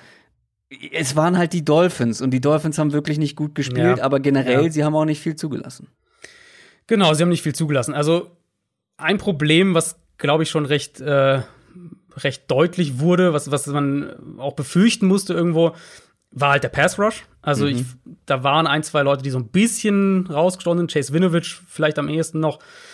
Aber ähm, dass die Patriots da halt Probleme kriegen würden, ohne Calvin Neu, ohne auch die Linebacker, die ja da auch eine große Rolle hatten. Das war so ein bisschen das, was man auch befürchten musste. Und das war jetzt auch im ersten Spiel so, zumal jetzt ja auch Miami sicher nicht die beste Offensive Line in der NFL hat. Auf der anderen Seite halt einfach, wie stark diese, diese Coverage-Unit, diese Cornerbacks sind. Das hat sich halt, ja, also eigentlich eins zu eins fortgesetzt, kann man, glaube ich, wirklich so sagen. Da haben sie im Prinzip genau da weitergemacht, wo sie aufgehört haben. Stephon Gilmore wurde ein, zwei Mal geschlagen. Ähm, aber an sich für mich immer noch eine extrem starke Coverage-Unit. Und es wäre natürlich super spannend zu sehen, oder es wird sehr spannend sein zu sehen, ähm, wie sie das dann gegen, gegen Seattle aufbauen. Äh, ob sie, ob sie vielleicht Gilmore eher auf Metcalf schicken, eins gegen eins, und JC Jackson nimmt mit ein bisschen mehr Safety, hilft der Tyler Lockett. Das könnte ich mir vielleicht vorstellen. Aber, ähm, also, das muss man vielleicht auch noch dazu sagen, zu, den, zu dem Seahawks-Part. Die Seahawks haben es halt nicht nur von ihrem generellen Ansatz her gut gemacht, sondern auch von den Play-Designs. Die hatten richtig viele offene, einfache Pässe für Wilson, Play-Action, Screens. Ähm, das war auch in der Richtung super spannend und da sie daran vielleicht wenigstens anknüpfen können, weil ich glaube, dann kannst du schon dieser, dieser Patriots Defense Probleme bereiten, gerade auch was die, äh, wenn du halt das Linebacker-Level attackierst, wenn du sie gezielt mit Screens attackierst, solche Sachen. Aber klar, also das Duell Cornerbacks gegen die Seahawks Receiver, gegen die beiden Top Receiver, das wird natürlich super spannend. Na, und was ist denn jetzt, wenn die Seahawks dann wirklich mehr laufen wollen? Ist das ein Mittel, um gegen die Patriots Defense anzukommen? Also es wäre nicht das Mittel, was ich wählen würde, um ehrlich ja, zu sein. Es sei denn, sie wollen wirklich, äh, sie wollen wirklich um, um Russell Wilson herum das irgendwie aufbauen, also viel mit Wilson damit einbinden. Weil ich glaube halt ehrlich gesagt, die Patriots, wenn die, wenn die Seahawks ihr normales Run-Game aufziehen, dann glaube ich, dass die Patriots das zu diszipliniert und, und zu sicher irgendwo auch verteidigen können. Oder sagen wir zu häufig verteidigen können, weil da haben sie ja die, die Defensive Tackle und, und teilweise auch die Defensive Ends, die sie dann da haben, um ähm, um wirklich auch das Run-Game zu stoppen, die halt im Passspiel ja häufig auch Räume frei schaufeln für, äh, für Blitzer dahinter.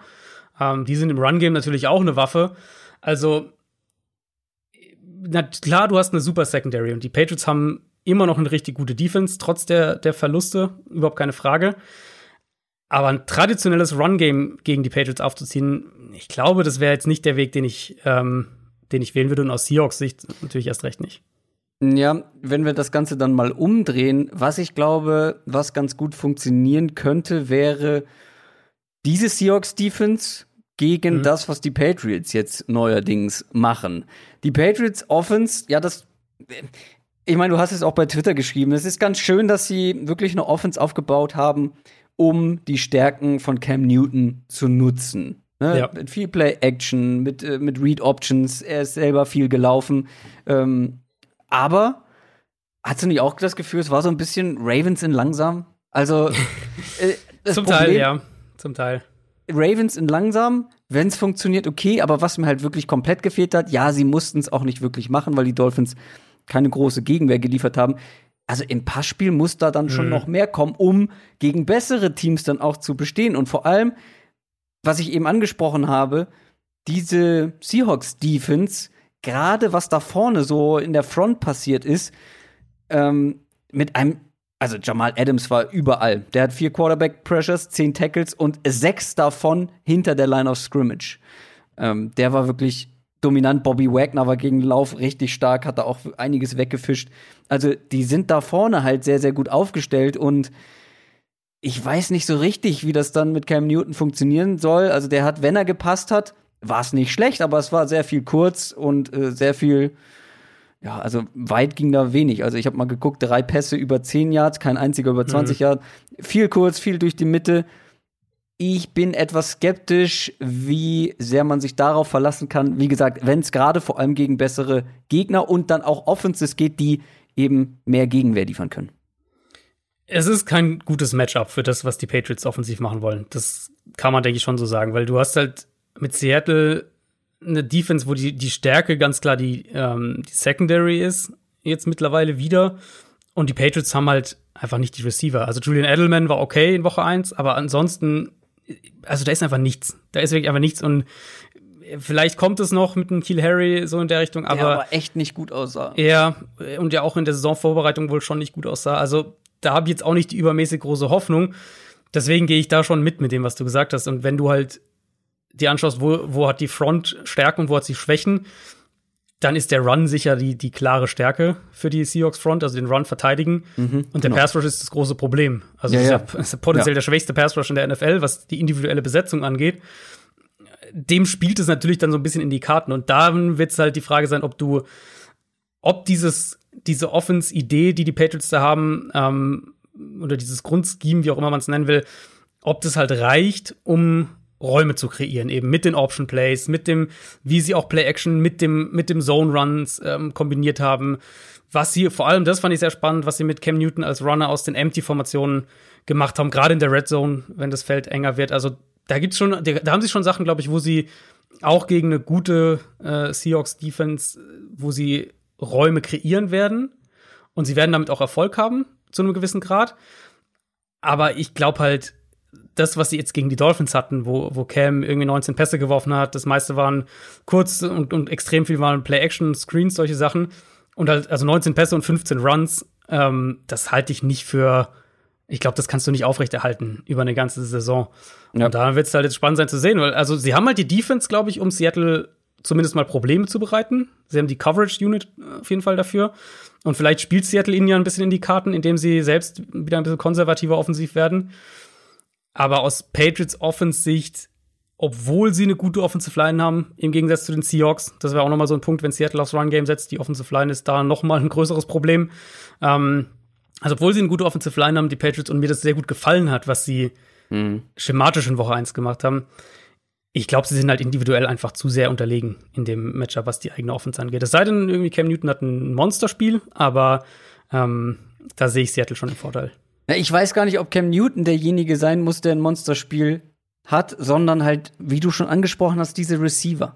Weil mhm. oh, ein Keel Harry, boah, ich habe vorhin auch noch mal ein bisschen was geguckt und hatte wirklich ein paar richtig schwache, unschöne Szenen. Ja mit dabei. Da kam wirklich nicht viel. Und wie du schon gesagt hast, da ist einfach sonst kaum was. Und ja, vielleicht entwickelt sich einer dieser Tight Ends als, als Receiving Option. Ja. Aber da kannst du dich auch nicht jetzt in Woche zwei drauf verlassen. Nee, du musst halt, also eigentlich musst du in dem Spiel auch vom Matchup her, hab's jetzt gesagt, Secondary ist die Stärke für die Seahawks Defense und so weiter. Du musst halt eigentlich extrem geduldig sein aus Patriots Sicht. Du musst eben deine Drives einmal über, über Cam, über das Option, über die Option Plays aufbauen und halt eben andauernd immer wieder diese Linebacker in Coverage attackieren. Also muss permanent James White in der Option Route und Edelman underneath und Burkhead und von mir aus JJ Taylor, den sie letzte Woche auch ein, zwei Mal gebracht haben.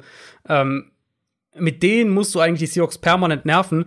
Das mhm. Problem ist halt, dann musst du halt so 12, 13, 14, 15 Play Drives hinlegen und hast halt kaum Spielraum für Fehler. Aber ich glaube, wenn wir davon reden, was ist der Weg, wie die Patriots Offense hier Erfolg hat, dann ist es das eben. Option Plays, Räume kreieren, und die Seahawks underneath attackieren im Passspiel. Ja, also gibt's denn irgendein Matchup noch, was du, was du ansprechen musst oder was, was noch vielleicht irgendwie so, so ein ja, Key-Matchup sein kann? Also, wenn man vielleicht noch eins rausstellt, wir haben jetzt die ganze Zeit gesagt, beide, eigentlich beide Teams Pass Rush-mäßig ist das, äh, ist das eher schwierig. Ähm, die Patriots haben halt dazu noch eine gute Offensive Line, wie gesagt. Die Seahawks sind ja halt auch da anfällig und das heißt, mhm. vielleicht, das haben wir ja auch ab und zu mal erlebt, gerade wenn, wenn Seattle in so Spiele kommt, wo sie dann doch irgendwie lange Downs haben und Wilson den Ball länger halten muss und solche Geschichten. Vielleicht hast du irgendwie so ein Spiel, wo so ein Chase Winovich ähm, mal häufiger gegen, äh, vielleicht eben gegen irgendeinen Offensive Lineman, der nicht Dwayne Brown heißt, in dem Fall, spielt und da mhm. einige Male kritisch gewinnt und irgendwie äh, zwei, drei Mal zum Quarterback durchkommt.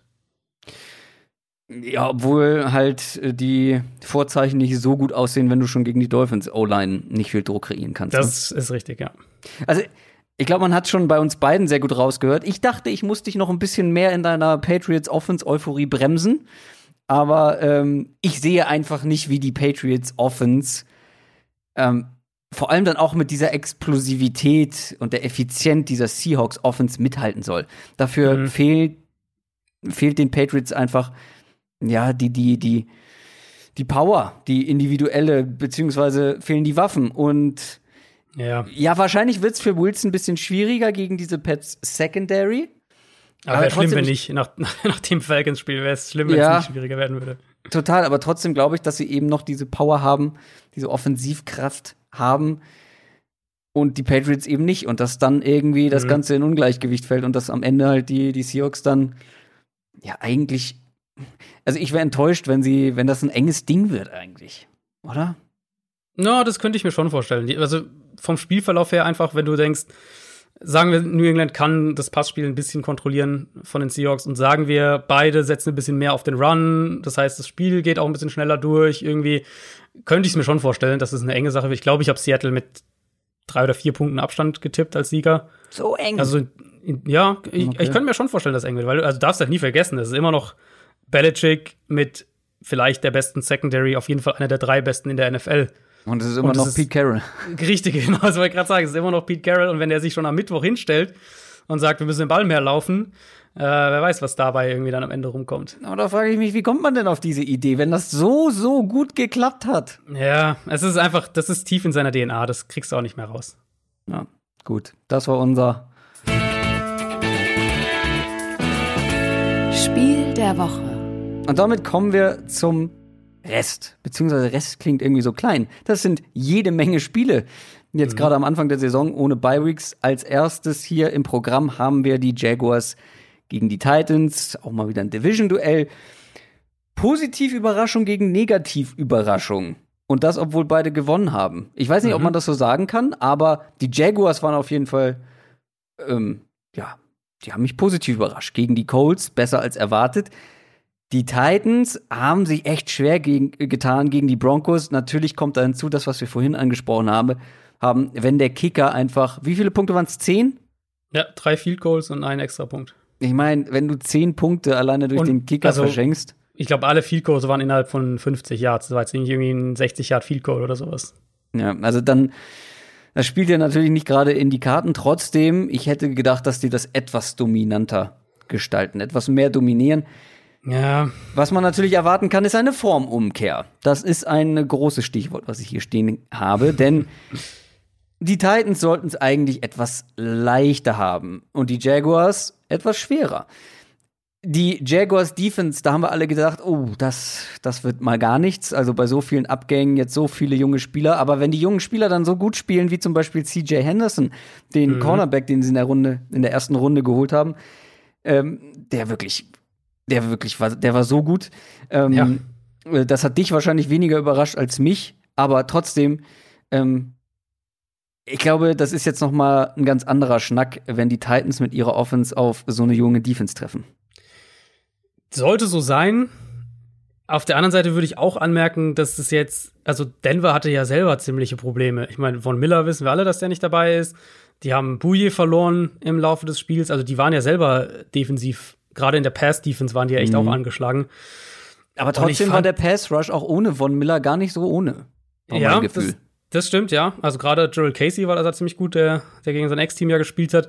Ähm, aber ich fand halt die Offense insgesamt fand ich so zäh gegen Denver. Ich habe mir das am, äh, am Dienstagmorgen angeschaut dann im Real Life und also vereinfacht gesagt, wenn man es jetzt mal ein bisschen böse formuliert, ist die Offense der Titans Crosser, Crosser nach Play Action, Rollout, Henry, Screen, Henry.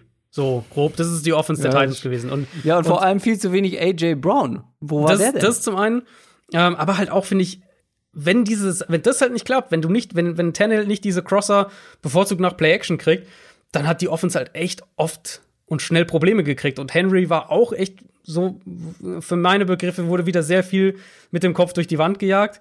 Ähm, das vertikale Element hat komplett gefehlt im Passspiel in der Offense, was wir eigentlich letztes Jahr sich, die noch mit ausgezeichnet hat, dann in den besten Spielen unter Tannehill.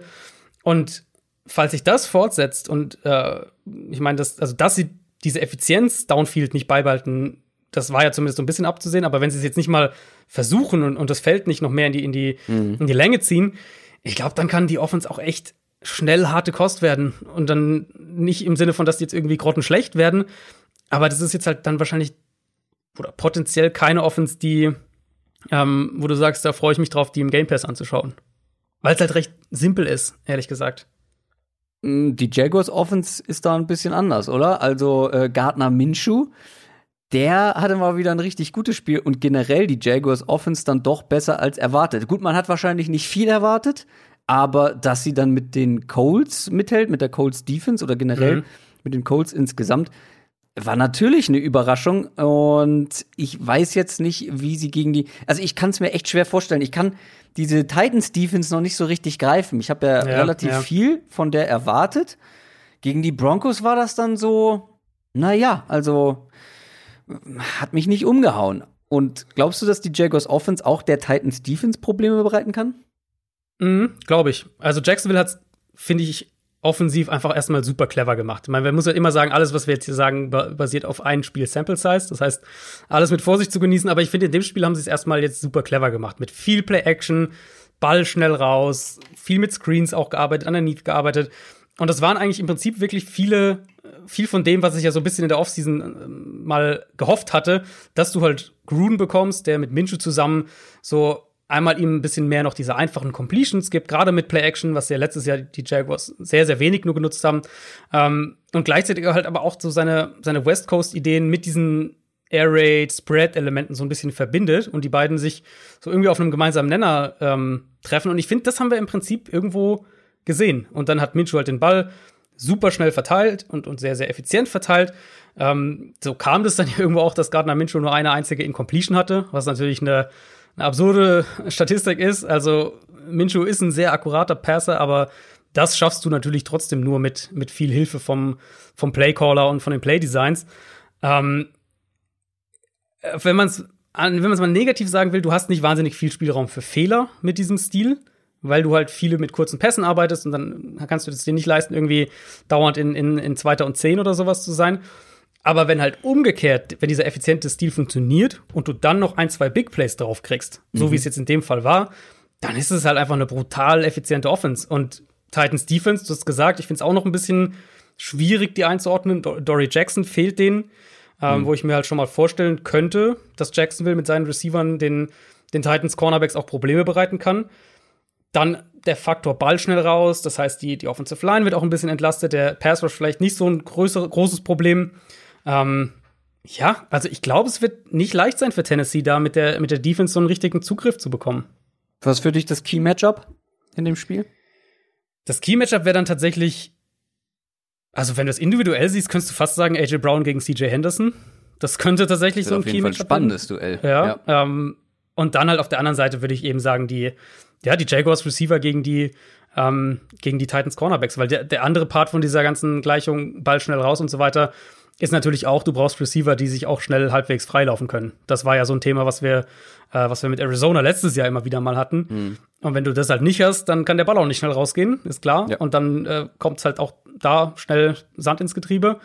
Aber wenn sie da halt gewinnen können, und ich glaube, das können sie, also ohne Dory LaVisca Jackson. Chenault zum Beispiel, also eigentlich Ja. so, wie wir erwartet haben. Einfach eine offensive Waffe, die du ganz Genau. unterschiedlich einsetzen kannst. Genau. Ähm, ich finde, ehrlich gesagt, das ist ein ziemliches Spiel auf Augenhöhe. Also ich finde es schwer zu sagen, wer da, wer das gewinnt. Und ich sehe da jetzt auch so keinen krassen Favoriten, ehrlich gesagt. Nee, einen Favoriten nicht, aber die Titans sollten das eigentlich, also mit ihren Ansprüchen sollten sie das auf jeden Fall gewinnen zu Hause. Das- das Gut, ist Heimvorteil richtig. ist mit so wenig Zuschauern vielleicht noch mal was anderes, Ja, aber ja. es gibt immer noch einen Heimvorteil. Und Ja. also ich glaube, ich kann da nicht gegen die Titans tippen, auch wenn die Jaguars ähm, ja positiv, wie gesagt, überrascht haben. Ich habe auch auf Tennessee dann letztlich knapp getippt, aber es ist halt so ein irgendwie auch noch so ein bisschen schwingt es halt mit, was ich aus der letzten Saison an Gefühlslage dazu den mhm. beiden habe, zu den beiden Teams und was ich vielleicht in der Offseason dachte. Aber die Titans Offense sollte man echt sich im Auge behalten, weil ähm, ja, das, wie gesagt, das war ziemlich zäh gegen Denver. Lions gegen Packers, nächstes Division-Duell. Packers haben wir schon drüber gesprochen, vor allem über Aaron Rodgers. Das war ein überzeugender Sieg gegen die Vikings. Die mhm. Lions hingegen, das war eine Enttäuschung. Also, die haben eigentlich das ganze Spiel im Griff gehabt und dann im letzten Viertel sind sie ja. eingebrochen. Mal wieder, muss man sagen. Unter Matt Patricia ist das nicht das erste Mal. Und dann hätten sie sogar am Ende noch das Spiel gewinnen können. Ah, DeAndre Swift mit dem hm. entscheidenden Ball, den er das fallen gelassen hat. Ja. Der sichere Touchdown. Das tat weh. Ganz kurz gesagt, ich sehe hier einfach nicht, wie die Lions was reißen wollen.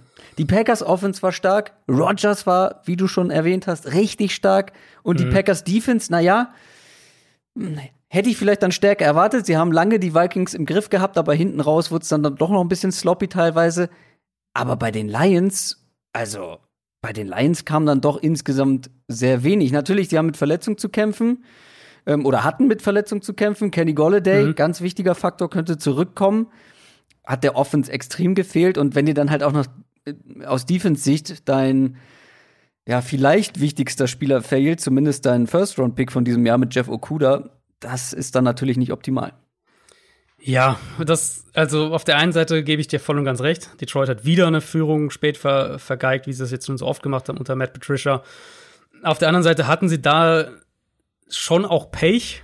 Das muss man, denke ich, schon sagen. Also Okuda gar nicht dabei und dann äh, haben sie ja in, während des Spiels, während des Spiels haben sie ja Desmond Trufant und Justin Coleman verloren, also die anderen ja. beiden Starting Cornerbacks.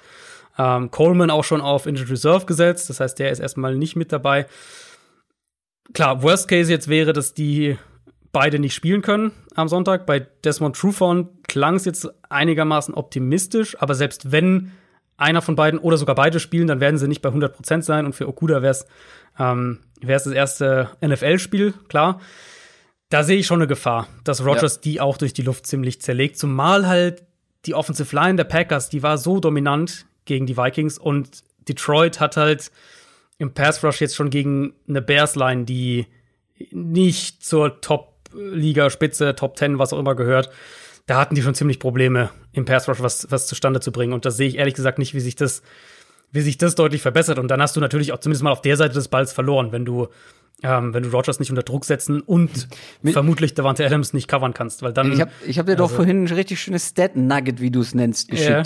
Julian Okwara, der yeah. Rookie, der hat, ah, jetzt kriege ich es nicht mehr, glaube ich, 100% zusammen. Ich glaube, er hat sechs Pass-Rushing-Snaps gespielt, also oder sechs Snaps gegen den Pass. Mhm. Und zwei, zwei Pressures oder sowas sonst, glaube ich. Hatte auf jeden Fall eine sehr, sehr gute Pressure-Quote. Ich kriege ja. die genauen Zahlen jetzt nicht mehr ich glaube, es waren Kette. 6 und, 6 und 2. Aber ähm, vielleicht sollten sie den einfach mehr bringen. vielleicht statt, war den mehr Statt seinem Bruder, der nicht so eine gute Quote hatte. ja, also das ist für Detroit ist es halt echt einfach frustrierend. Das ist, ist ja überhaupt keine Frage, dass du jetzt wieder so in die Saison startest. Dann, was hat ja sogar Trubisky gesagt, dass die Lions dann am Ende vom von dem Spiel defensiv auch wieder eindimensionaler wurden, mehrere so ihres, ihre, ihre Standard-Coverages gespielt haben, was vielleicht auch damit zusammenhängt, natürlich, dass, äh, dass ihnen die Cornerbacks weggebrochen sind. Aber das wird hier äh, das noch ein deutlich größeres Problem. Das Vor da muss man ja nicht groß, groß drum reden. Und Packers vielleicht, also mhm. ich habe, ich hab's, ich sehe es irgendwie zwei Seiten. Also zum einen Rogers, für mich der beste Quarterback in Woche 1 gewesen. War für mich die beste Quarterback-Leistung an dem Spieltag. Als er durfte, ne? Ich Als er durfte, ja. Darauf ähm, willst du hinaus, das habe ich mir schon fast gedacht. Äh, naja, also ich würde also okay, lass mich so sagen. Wenn, mit Rogers, der Punkt mit ihm ist ja immer gewesen, dass er körperlich immer noch zu diesen Ausnahmewürfen und, und auch Ausnahmespielen in der Lage ist. Aber halt das dazwischen hat er irgendwie nachgelassen. Gegen Minnesota war er jetzt wieder echt nah dran an seinem Elite-Level. Ähm, das wird jetzt natürlich spannend sein zu sehen, ob er das, ob er das so stand oder, oder aufrechterhalten kann. Gegen eine Lions Defense, wo das, sollten die so angeschlagen sein, wie es jetzt aussieht, ähm, wo das machbar sein könnte. Und dann halt der andere Punkt für mich, und das hat mich echt gewundert, weil ich das dann von vielen, auch von vielen Packers-Fans irgendwie äh, bekommen habe, war so der, der Hinweis auf die ja, Receiver, Wide Receiver funktioniert ja irgendwie auch so. Ähm, also da muss ich echt sagen, das habe ich ganz anders gesehen, weil ich fand, mhm. Adams war der einzige Receiver, der sich konstant freigelaufen und auch seine Matchups gewonnen hat. Ist ja auch kein Zufall, dass der 17 Targets hatte in dem Spiel. Ähm, ja. Und klar, die, der Boxscore, die Boxscore-Stats, die sehen dann ganz gut aus, aber also der lange Touchdown von Valdez Scantling, da läuft er halt einfach nur schnell geradeaus. Also ja, und vor allem hat keine Übertreibung, der wird äh, nicht irgendwie gepresst, nix und, und Cam Densler, ja. ein Rookie Corner, der bekommt, glaube ich, das erste Mal irgendwie 25 Yards Downfield, die Hände vernünftig an ihn.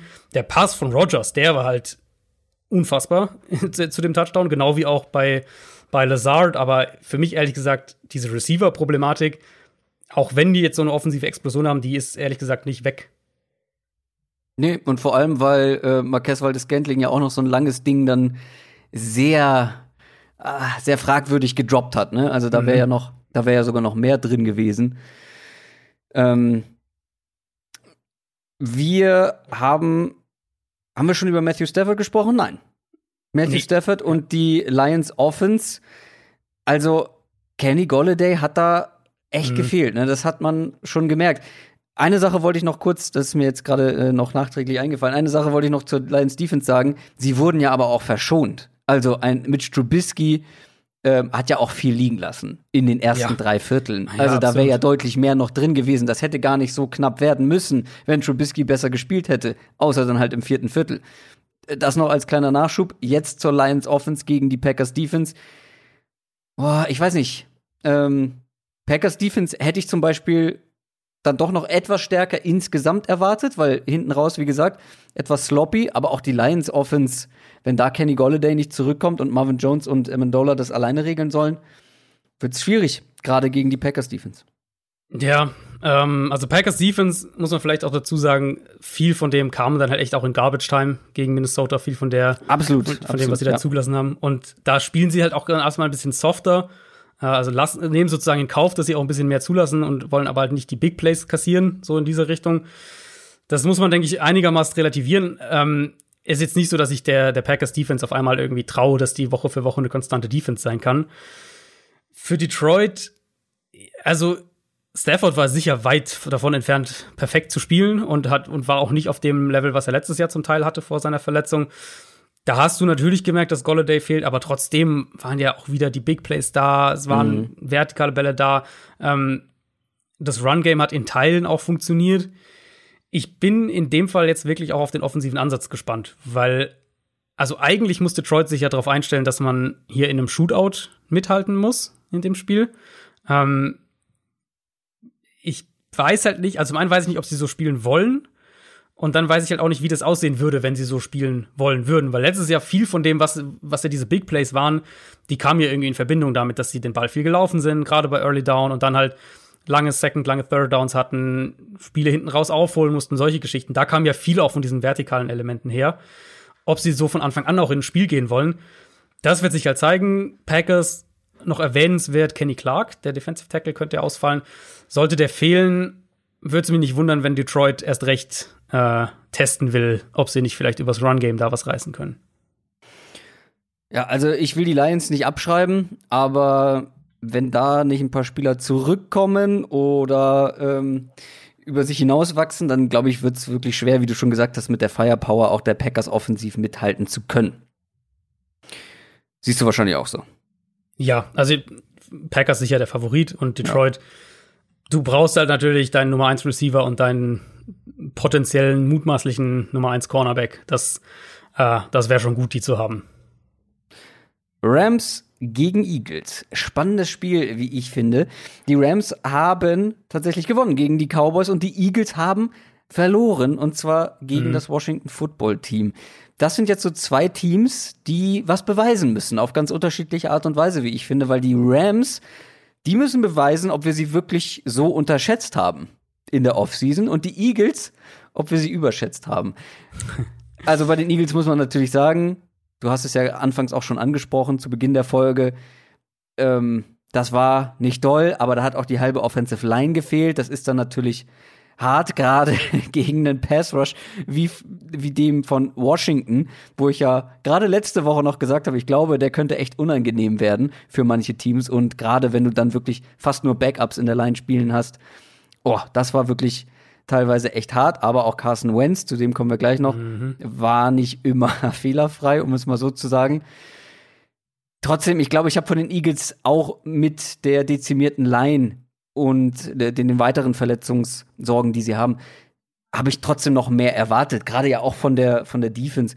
Also das Problem jetzt mit dieser dezimierten Line ist natürlich, wenn nicht alle fit werden, wo, wonach, wovon ich jetzt mal nicht äh, ausgehe, da kommt jetzt Aaron Donald. Und ich sag mal so, der hat sogar die Cowboys-Line dominiert. Mhm. Und das ist ja eigentlich noch ein ganz anderes Kaliber. Ja, das stimmt. Also, um vielleicht dieses Eagles-Washington-Spiel abzuhaken, mich hat's halt wahnsinnig gemacht aus Eagles Sicht, dass du das Spiel eigentlich im Sack hast. Also, du führst 17-0. Ja. Es läuft alles super. Der erste Drive war super.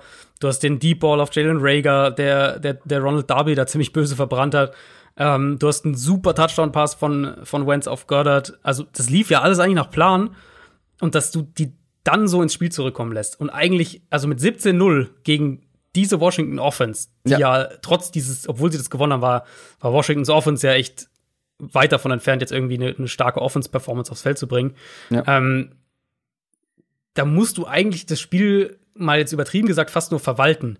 Und klar hast du da ein Mismatch in der Offensive Line, aber da kannst du halt zu einem gewissen Grad eigentlich schon auch drum rumarbeiten, gerade mit so einer Führung ähm, im, im Rücken. Und ich fand halt, da war wirklich eklatant, wie schlecht Carson Wentz gespielt hat im, Lau im Verlaufe der Partie. Ja. Super angefangen, dann immer schlechter geworden. Der hat einfach mehrere Sacks selbst verschuldet und, und da immer wieder den Ball zu lange gehalten. Wirkte echt so auch lost, finde ich, so ein bisschen teilweise. Und jetzt hast du gesagt, jetzt kommt Aaron Donald, der, genau. Ähm, der, der Interior Line mit Sicherheit Probleme bereiten wird. Positiv für die Eagles ist auf jeden Fall, dass Lane Johnson zu 99,9% spielen wird und höchstwahrscheinlich auch Miles Sanders, der Running Back. Also bei den beiden sieht es wohl sehr, sehr gut aus. Das wird ihnen auf jeden Fall mehr Stabilität geben. Ähm, und dann ist halt, ja. finde ich, der Unterschied ist eben, Washington hast du eine der zwei, drei besten, tiefsten Defensive Lines in der Liga. Und die Rams haben natürlich Donald, klar, der wahrscheinlich der beste Verteidiger überhaupt ist. Aber sie haben nicht die Qualität um ihn herum, wie Washington mhm. sie halt hat. Das heißt, ich denke oder ich könnte mir vorstellen, dass Philadelphia damit so ein bisschen besser zurechtkommt. Ich glaube, diese Miles Sanders Rückkehr könnte sehr, sehr, sehr wichtig sein, weil ja, es ist ja schön, dass die Eagles jetzt in der Offense mehr Speed haben. Aber wenn du gar nicht die Zeit hast, dass sich diese Plays entwickeln können für diese Speedstar, weil die O-Line so schnell zusammenbricht, ist natürlich schwierig. Und letztes Jahr hattest du dann halt immer mit Miles Sanders auch eine Option aus dem Backfield, der halt auch im Passing-Game dann auch mal tiefer was fangen kann. Ja, und Boston so haben sie ihn ja auch wirklich eingesetzt. Also muss man ja echt sagen, genau, sie haben genau. ihn ja echt auch Routes laufen lassen, die mehr als nur kurze Swings und Screens waren. Und Boston Scott sollte ja sozusagen der Ersatz in der Hinsicht für ihn sein. Der hat mhm. sich dann ja auch, glaube ich, äh, relativ ja. früh verletzt. Da hattest du auch gar nicht mehr diese Option. Ja, du hast die beiden starken Tight Ends, ähm, die dann auch mal was Schnelleres äh, fangen können, sozusagen. Die aber auch beide, glaube ich, jeder ein, zwei Drops hatten. Also auch das kam dann auch noch dazu. Ja. Aber ich glaube, gerade wenn Miles Sanders dann wieder zurückkommt, wenn du dann auch so ein, ich glaube, dafür ist dann Running Game halt essentiell, wenn du wirklich 17-0 vorne liegst und ein Spiel verwalten willst. Dann kannst du da auch, oder wenn du dann ein gutes Running Game aufziehen kannst mit der, mit der Führung, hilft dir das natürlich auch enorm und das konnten sie natürlich auch nicht. Und gut, da liegt es natürlich dann auch zu einem großen Teil an der Line. Ja, ich meine, was ich, also ich finde es halt krass, dass es am Anfang in dem Spiel so gut funktioniert hat. Also gerade auch die Deep Balls, wo Wentz hat ja, hat ja, äh, hatte über 116 oder hatte 116 Yards, glaube ich, bei bei Pässen über 20 Yards, auf jeden Fall über 110. Ähm, ja, ich habe noch mal meine Notizen angeguckt äh, ja. zu dem Spiel und die ersten waren nur positive Sachen mhm. über Carson Wentz eigentlich und die genau. wurden dann, je weiter das Spiel lief ja. oder je länger das Spiel dauerte, wurden die immer negativer. Ja, also es war wirklich, ich habe ein paar von diesen Szenen auch auf Twitter äh, gepostet in so, in so kleinen vier Bildsequenzen und das war halt teilweise echt schon absurd, was der da auch für Sex genommen hat. Ich, also ich vermute, dass Philadelphia den Ball besser laufen kann als gegen Washington. Und ich vermute auch, dass sie gerade mit ihren Titans Erfolg haben werden im Passspiel. Und da, mhm. an der, also das ist irgendwie so der, ähm, der, der, Kern der Offense ist, da hat sich ja nichts dran geändert. Die haben auch in Woche 1 wieder extrem viel mit zwei Titans gespielt. Fast 40 Prozent von den Targets gingen zu den, zu den Titans. Da waren sie auch wieder ähm, Ligaspitze. Also das ist schon ihre DNA und daran ändert sich auch nichts.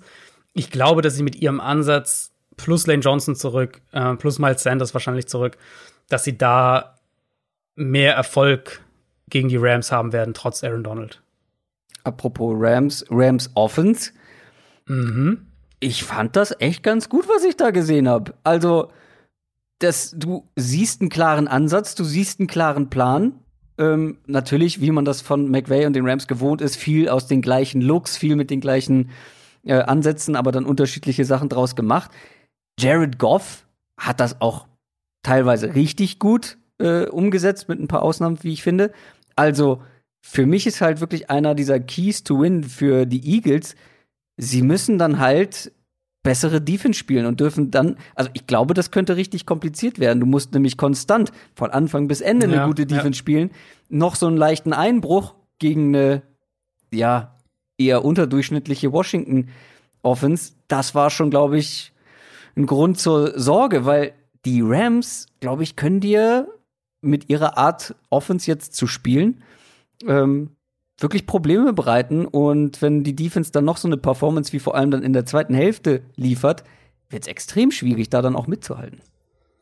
Es ist halt super unangenehm, finde ich, was die Rams, äh, Ja. wie sie wie sie es offensiv gemacht haben. Also es war ja echt ein bisschen, es war ja eigentlich eine andere, äh, eine andere Version sozusagen der Rams Offense, die als die, die wir teilweise in vergangenen Jahren, vor allem in der Saison, wo sie so, äh, wo sie so, wo sie auch in den Super Bowl gegangen sind, ähm, wo sie Und das so war eher das, was wir jetzt am Ende der letzten Saison gesehen haben, oder? Genau, genau. Also es war ganz viel Ball früh raus. Jared Goff hat Ja. den Ball sehr, sehr kurz oft geworfen. Sie haben sehr viel über, über Yards nach einem Catch gemacht. Ich glaube, mehr als jedes andere Team äh, in, in Woche 1. Sie haben viel mit Screens gearbeitet, viel mit Play-Action, haben die auch die beiden Sachen auch verknüpft. Ähm, also Goff viele einfache Completions auch gegeben, aber die halt sehr, sehr gut übers Design funktioniert haben. Und in dem Kontext hat das hilft natürlich, wenn der Ball schnell raus ist, ist klar, hat die Offensive Line auch besser gespielt. Das war ja auch so ein, so ein Fragezeichen, gerade Rob Havenstein auf Right Tackle. Das war ja so eine Personalie, wo man echt nicht wusste, was man erwarten soll. Der hat jetzt ein ganz gutes erstes Spiel. Ähm, und ich glaube, der, wenn du dir den Ansatz jetzt überlegst, und ich denke, der, der erfolgsversprechende Ansatz nach wie vor gegen die Eagles ist, wenn du, wenn du ihre Defensive Line halt einigermaßen aus dem Spiel nehmen kannst, dann wird es, glaube ich, schon echt unangenehm für Philly. Also die Rams werden schon gut punkten, glaube ich, in dem Spiel. Und dann ist halt die Frage, ob die Eagles offensiv mithalten können. Ja, also wie gesagt, ich war echt, äh, ja, begeistert ist vielleicht ein bisschen zu groß, ähm, aber das war, schon gut, was die Rams da offensiv gemacht haben und Ja, es war Ähm, simpel, aber effizient. Und ich ja, glaube, das total, ist halt genau. genau das, was du mit, mit Jared Goff auch irgendwo machen solltest. Ja, das kam ihm richtig entgegen. Also du hast Ja. richtig gesehen, er weiß schon äh, vorm Snap eigentlich, wo er hin will. Und äh, wenn sich die Chance bietet, dann ist er da auch sehr präzise hingegangen. Und dann haben sie natürlich aber auch die richtigen Spieler dafür. Mit Robert Woods, wie ich finde, auch mit dem Ball in der Hand nach dem Catch, richtig gefährlicher Receiver. Ähm, Van Jefferson übrigens, der Rookie, hat teilweise einen guten Eindruck äh, gemacht. Ja, also die Eagles müssen hier aufpassen und wie ich eingangs gesagt habe, sich beweisen, dass wir sie nicht überschätzt haben. Verletzungssorgen hin oder her. Die könnten nach dieser Woche 0 und 2 stehen. Ja, ist absolut denkbar. Ich habe, äh, glaube ich, knapp auf die Eagles getippt, aber ähm, ist ein total ausgeglichenes Spiel. Giants gegen Bears. Ach ja, auch wenn die Bears jetzt gewonnen haben, irgendwie sind das doch unsere beiden Sorgenkinder, oder? Also die Giants, die Giants von den Steelers dominiert worden, auch wenn es vielleicht am Ende auf dem Papier ein bisschen anders aussieht. Ich fand das schon sehr deutlich. Äh, die Bears sehen mit dem Sieg ganz gut aus, aber ich glaube, wir haben jetzt auch bei den Lions natürlich schon darüber gesprochen. Ich glaube, der Sieg war dann doch sehr glücklich, gerade wenn man die ersten drei Viertel gesehen hat. Für mich, ich weiß, für dich ist es nicht ganz so, aber für mich sind das zwei der kopfzerbrechendsten Quarterbacks der Liga, die da aufeinandertreffen. ähm, Daniel Jones, ja, der hatte ein paar wirklich richtig, richtig gute Pässe dabei, sehr gute Aktionen, aber halt auch wieder, und das ist für mich irgendwie so der Grund zur Sorge, wieder katastrophale Entscheidungen, vor allem in wichtigen Momenten, weißt du, er bringt sie das komple einmal komplett übers Feld, um dann kurz vor der Endzone den Ball einem Verteidiger in die Arme zu werfen, sozusagen. Also ja, das war, das war auch wirklich ein Gamebreaker, weil sie, ich glaube, da Ja. waren, da hat Pittsburgh, glaube ich, mit sechs geführt oder so. Sprich, wenn sie da in die Endzone kommen, dann gehen sie selber vielleicht sogar in Führung. Das war, klar, das war, das war ein mega Swing in dem Spiel. Aber ansonsten, also ich, da haben wir ja schon mal kurz drüber gesprochen gehabt am, am Dienstagmorgen. Das, da sind wir ein bisschen, gehen wir ein bisschen auseinander. Ich war echt eigentlich positiv überrascht von Daniel Jones. Klar, die Turnover, da so völlig recht. Und das, das darf ihm auch nicht passieren. Und er hatte auch immer noch diese Momente, äh, in, der, in der Pocket zum Teil, wo du dir gefragt hast, was machst du denn da? Ja, wo Aber er den der Druck auch Summe- nicht wieder gespürt hat. Und der Punkt Genau. für mich ist halt, das ist genau das Gleiche, was wir letztes Jahr gesagt haben. Er hatte auch ja? letztes Jahr schon diese Big Plays dabei und dann immer wieder diese Ja, haarsträubenden ja, ja, Fehler. ja, ja. Nee, also da hast du völlig recht, aber ich finde halt, das Verhältnis hat sich ein bisschen verändert. Ich finde, er hat weniger von diesen Aussetzern gehabt. Er hat das sozusagen runtergeschraubt und hat, er war, finde ich, von, von Down zu Down gesehen, war er, finde ich, konstanter, auf einem konstant solideren Level.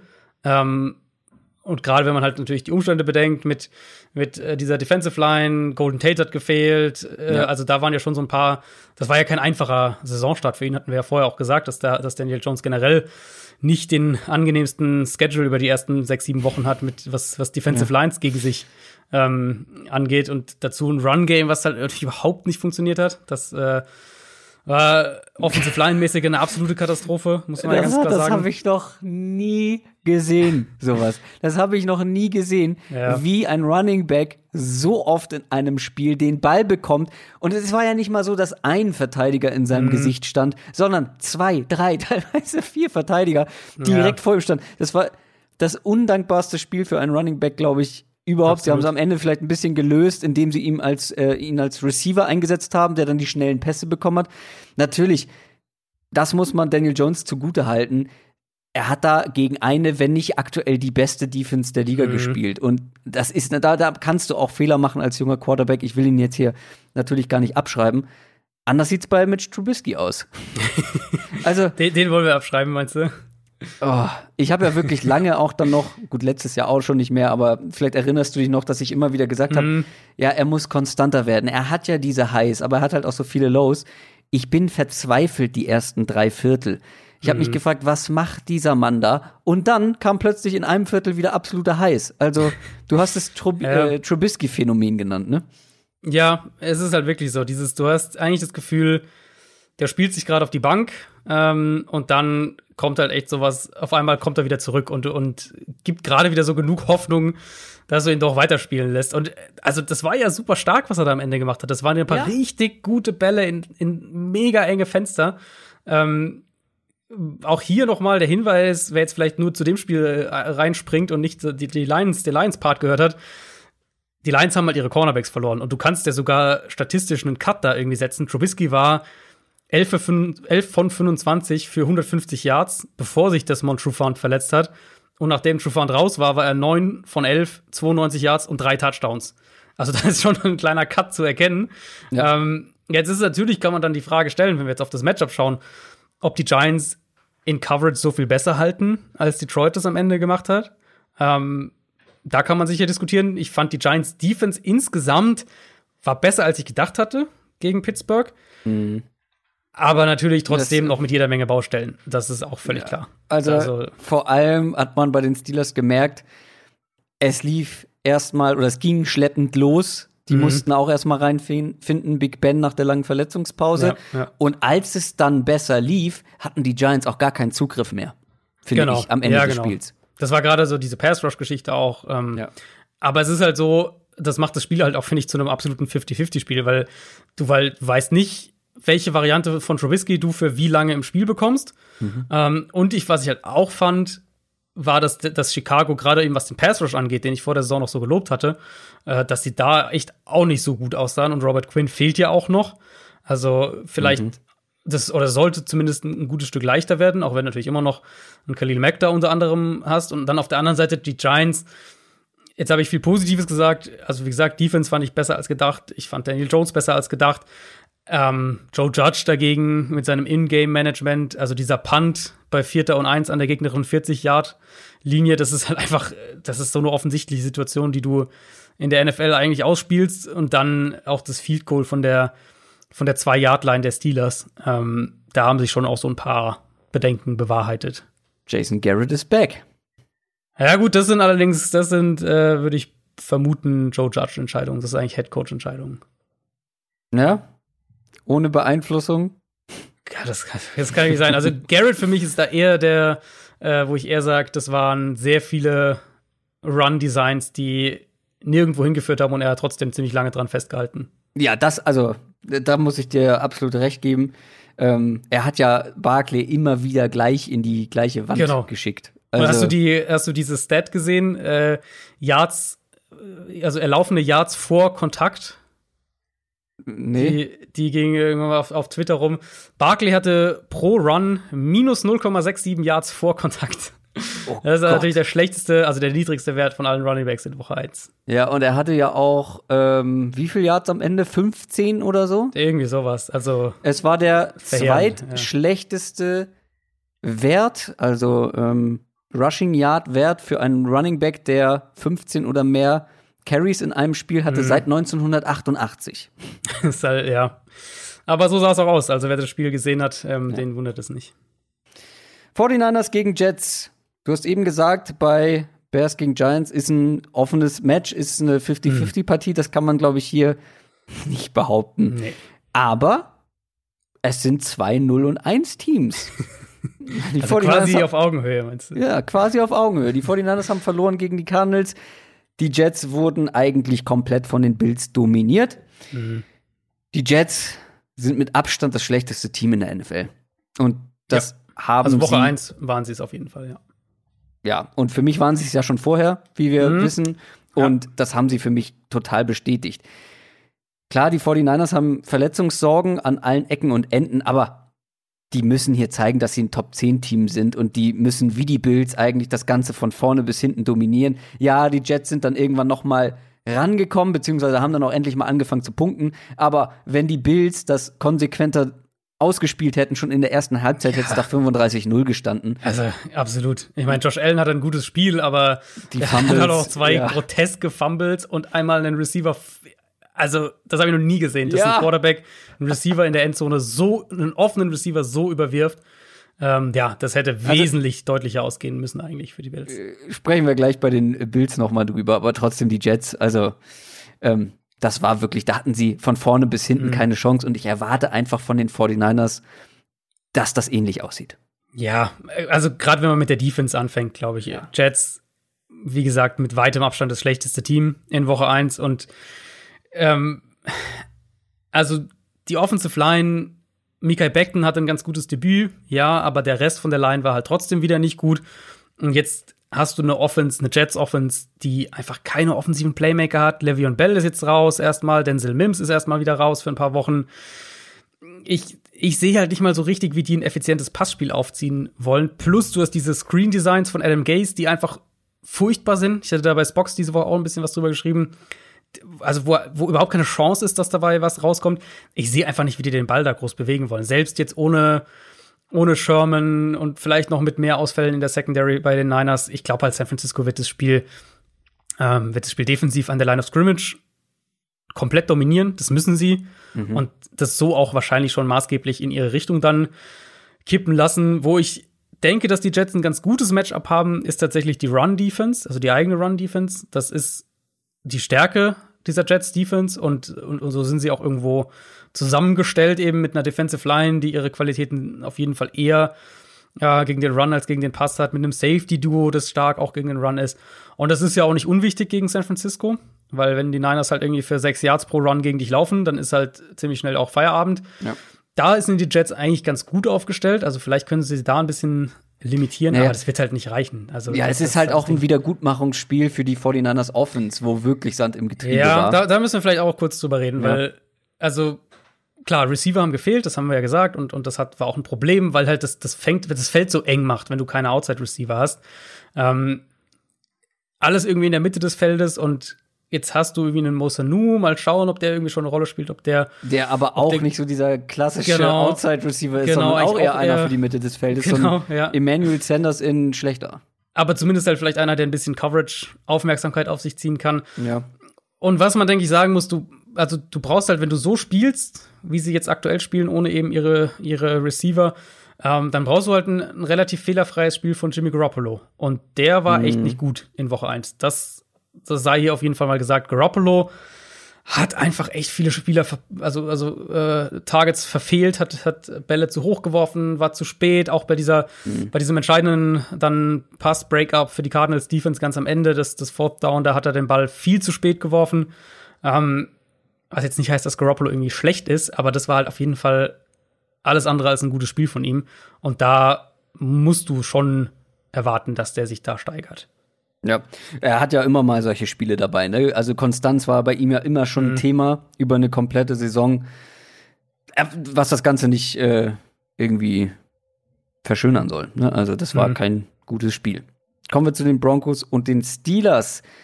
Die Broncos haben gefightet gegen die Titans, aber am Ende dann doch verloren. Steelers hatten wir gerade schon bei den Giants. Die sind schwer reingekommen, haben dann aber die Giants, wie ich finde, wie gesagt, am Ende doch relativ easy geschlagen. Bei den Steelers, wie gesagt, der Vergleich zwischen Anfang und Ende des Spiels finde ich ganz entscheidend, vor allem offensiv. Und wenn wir gucken, wie die Steelers Offense am Ende gespielt hat, also wie das geflutscht hat, äh, die kam immer besser in Flow. Deontay Johnson ähm, am Anfang noch irgendwie, habe ich gedacht, ach du Schande, den irgendwie so die ganze Offseason hochzureden und dann lässt er noch schon mal zwei Bälle irgendwie fallen.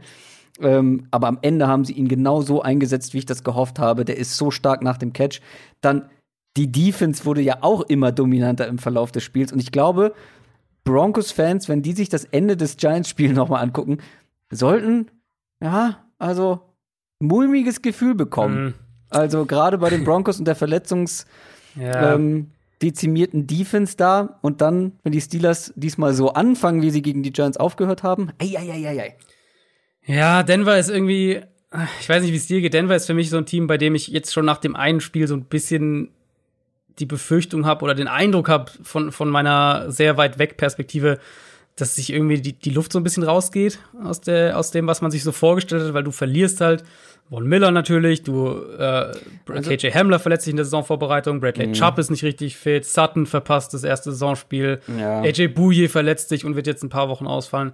Dann Also- halt verlierst du dieses Spiel gegen Tennessee, Locks sah nicht mega gut aus, Jerry Judy hatte zwei Drops und irgendwie, ach, natürlich ist die Saison nicht abgehakt, wenn die jetzt, selbst wenn die jetzt nochmal verlieren, aber irgendwie so vom Bauchgefühl, mh, Ja, die Broncos könnten wirklich diese graue Maus werden, über die wir Ja. gesprochen haben, weil ich glaube, ich bin etwas optimistischer, was diese Offense über die ganze Saison oder mit Ausblick angeht.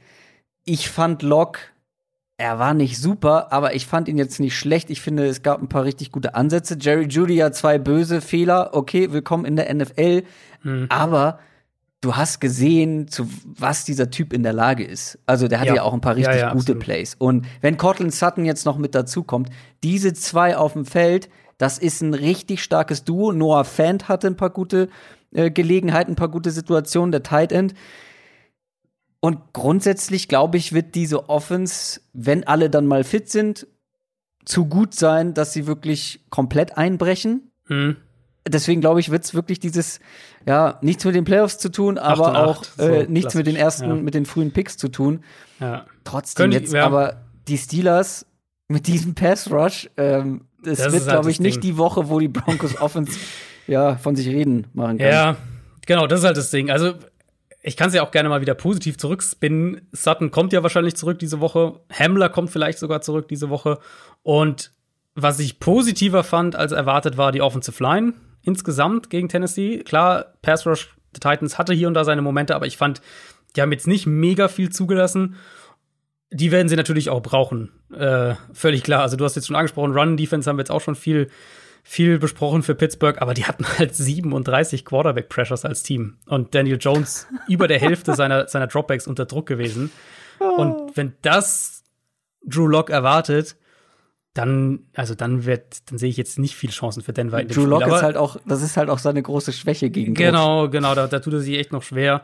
Ähm, aber ich habe natürlich auf der anderen Seite schon auch Bock drauf, die jetzt mal wirklich mit, mit Sutton, mit Judy, mit Hamler, mit Fant, die alle zusammen zu sehen. Ja, total. Vielleicht einmal zu schauen, was die auch gegen so eine Top-Defense ähm, ausrichten können. Ganz klar. Also, das ist, war jetzt nicht gemeint, äh, schauen wir die Broncos nicht mehr an dieses Jahr, aber irgendwie so vom Gefühl her, wie wie du gesagt hast, so die Tendenz 7 und 9, 8 und 8 Team, irgendwie das, das ist so ein bisschen das Bauchgefühl für mich bei Denver nach, nach der ersten Woche.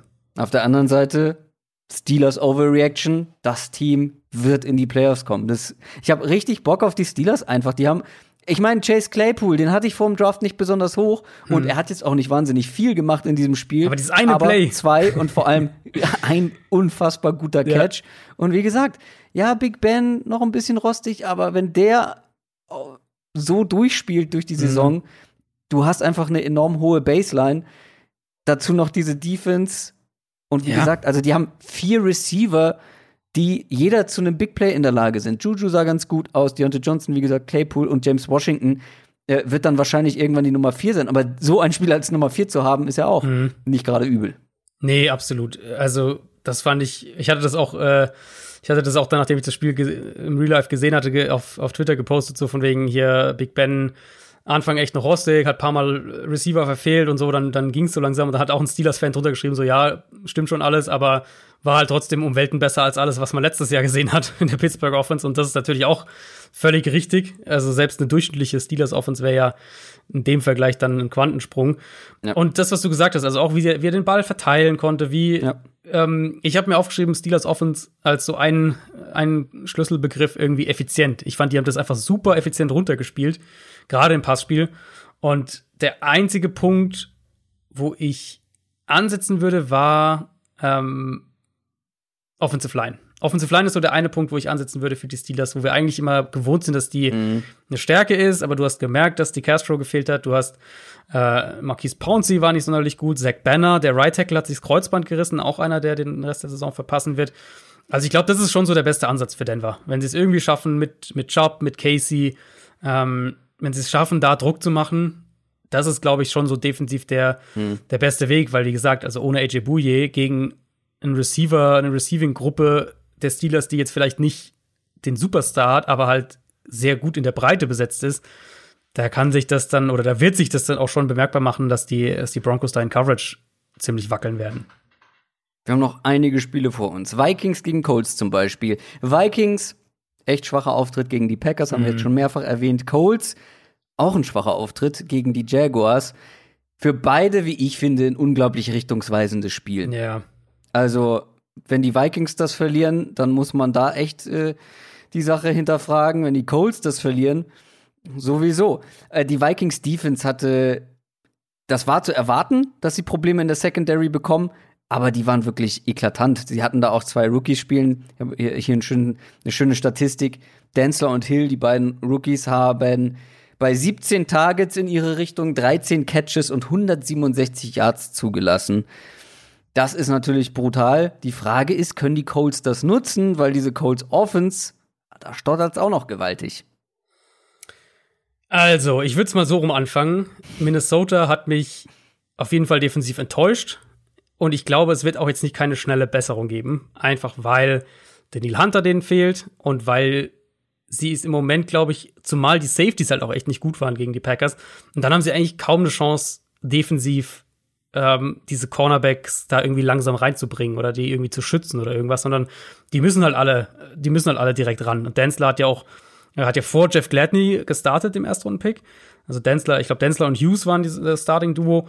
Ähm, da ist natürlich, die, denen musst du natürlich eigentlich helfen. Zumindest mal für den Anfang. Und das können die Vikings aktuell nicht. Und das ist dann ein Riesenproblem. Auf der anderen Seite fand ich es halt fast noch enttäuschender, weil defensiv konnte man erwarten, dass die so ein bisschen Probleme haben am Anfang, wie sie es angegangen sind. Unfassbar runlastig, obwohl es halt nicht funktioniert hat. Dann war es ja eigentlich echt noch lange ein enges Spiel. Also ich meine, das war 15-7 Packers mit, mit einer Minute, glaube ich, bis zur Halbzeit. Also es war ja lange echt noch sehr, sehr nah beieinander alles. Aber Minnesota konnte halt überhaupt keine langen Drives zus zusammenbringen. Und äh, die, die Stats, wie gesagt, die kamen dann alle erst in der Garbage Time. Und da bin ich halt gespannt, ob sie, ja, ob sie da Lehren draus ziehen, ob sie halt offensiv aggressiver werden gegen eine Cold Secondary, die ja echt gewackelt hat in Jacksonville. Oder ob sie halt bei ihrem Plan bleiben und, und das so weitermachen und so, so ein bisschen den Effekt vom letzten Jahr, wo sie ja auch am Anfang der Saison irgendwie keinen, nicht so die richtige Mischung gefunden haben und dann Kirk Cousins deutlich besser aussah, als sie das da alles ein bisschen äh, angepasst haben, mehr vertikal im, Play-Action-Passspiel auch wurden. Weil das Ding ist halt, defensiv wird's nicht leichter, glaube ich, für die Vikings, weil, äh, das gesagt, ein Kernproblem war halt, dass sie überhaupt keinen Druck auf Aaron Rodgers bekommen haben. Und jetzt wartet eine potenziell noch bessere Offensive Line vor den Colts. Nicht ein schlechterer Quarterback zwar mit Philip Rivers, der, der den Ball äh, auch, der auch wieder ein paar komische Würfe drin hatte äh, gegen Jacksonville, aber Da ja auch ein Quarterback. Ja. Auch eine Week One Overreaction, da drehe ich schon mal eine Victory Lab bei Philip Rivers. Ja, Mit dem mal schauen, Wissen, dass mal, ich mal das, schauen, wie das definitiv noch aussieht. ändern kann. Klar. Ja, ich denke, das, also ich, glaube tatsächlich, dass es dieses Mal schon anders aussehen wird nach dem Spiel, einfach weil Rivers den Ball relativ schnell los wird. Du hast eine gute Offensive Line. Wir haben gesehen, wie viel die über Screens und die Running Backs ähm, im Passspiel machen wollen. Und ich glaube, damit werden sie halt die, den Vikings echt auch Probleme bereiten. Die hatten gegen Jacksonville hatten die 17 Targets zu ihren Running Backs, die Colts. Und ich meine, so sah das Spiel auch teilweise aus. Aber du hattest auch Paris Campbell, der ein gutes Spiel hatte. Du hast einen T.Y. Hilton, der jedem Cornerback, den Minnesota hat, deutlich überlegen sein sollte. Zumindest jetzt in diesem Moment. Und ja, also ich, ich glaube, dass das kein gutes zweites Matchup für, äh, für Minnesota ist, es sei denn, sie ändern offensiv echt ihre, ihre Herangehensweise. Paris Campbell ist, glaube ich, ein ganz gutes Fantasy-Play diese Woche, aber du wolltest ihn ja in der Hörerliga nicht haben. Ja, Dann spiele ich ihn. Ich spiele ihn diese Woche. Du wolltest von mir Terry McLaurin haben und das ist natürlich eine Frechheit. Ähm, ja, du hast jetzt ja schon einiges abgehakt. Ähm, ist da noch hinten was übergefallen? Also die Vikings Offense, Offense hast du ja auch schon angesprochen. Hm. Die hat hinten raus halt noch ein bisschen was gerissen. Ja. Adam Thielen ist halt unglaublich wichtig jetzt natürlich nach dem Abgang von Stefan Diggs. Vielleicht bringen sie Justin Jefferson auch noch ein bisschen mehr rein. Ähm, ja, aber wie du schon gesagt hattest, ähm, also wenn du ja, wenn du schon die Probleme gegen die Packers hattest, ähm, Colts sind natürlich auch nicht zu unterschätzen, wobei wir wissen ja mittlerweile, du bist deutlich höher bei ihnen als ich. Ich habe noch ein schön, äh, eine schöne Statistik rausgesucht, und zwar bei den Running Backs, beziehungsweise bin ich drüber gestolpert. Alexander Madison und Delvin Cook hatten genau gleich viele Rushing Yards. Allerdings hatte Cook doppelt so viele Versuche dafür. Mhm. Ähm, weiß ich jetzt nicht, was das über Delvin Cook und die teure Vertragsverlängerung Ich sagt. wollte es aber gerade sagen, jetzt, jetzt schneidest du noch mal das Segment äh, Franke bilanziert über den Cook-Vertrag rein. Ja, ich wollte dir das mal so hinwerfen. Ich weiß, du freust dich darüber. Also, letztendlich die Vikings sehe ich tatsächlich, also auch wenn ich auf mein Power-Ranking gucke, die sind beide ein Stück abgerutscht, aber ich sehe die Vikings echt noch einen Ticken vor den Colts. Ja. Die Colts Offense war halt echt besser, also besser als es im Endeffekt aussah auf, äh, im Boxscore und auch im Endergebnis ähm, und besser von ihrer Herangehensweise. Die Colts, finde ich, haben, waren offensiv viel, viel ansprechender als das, was die Vikings offensiv gemacht haben.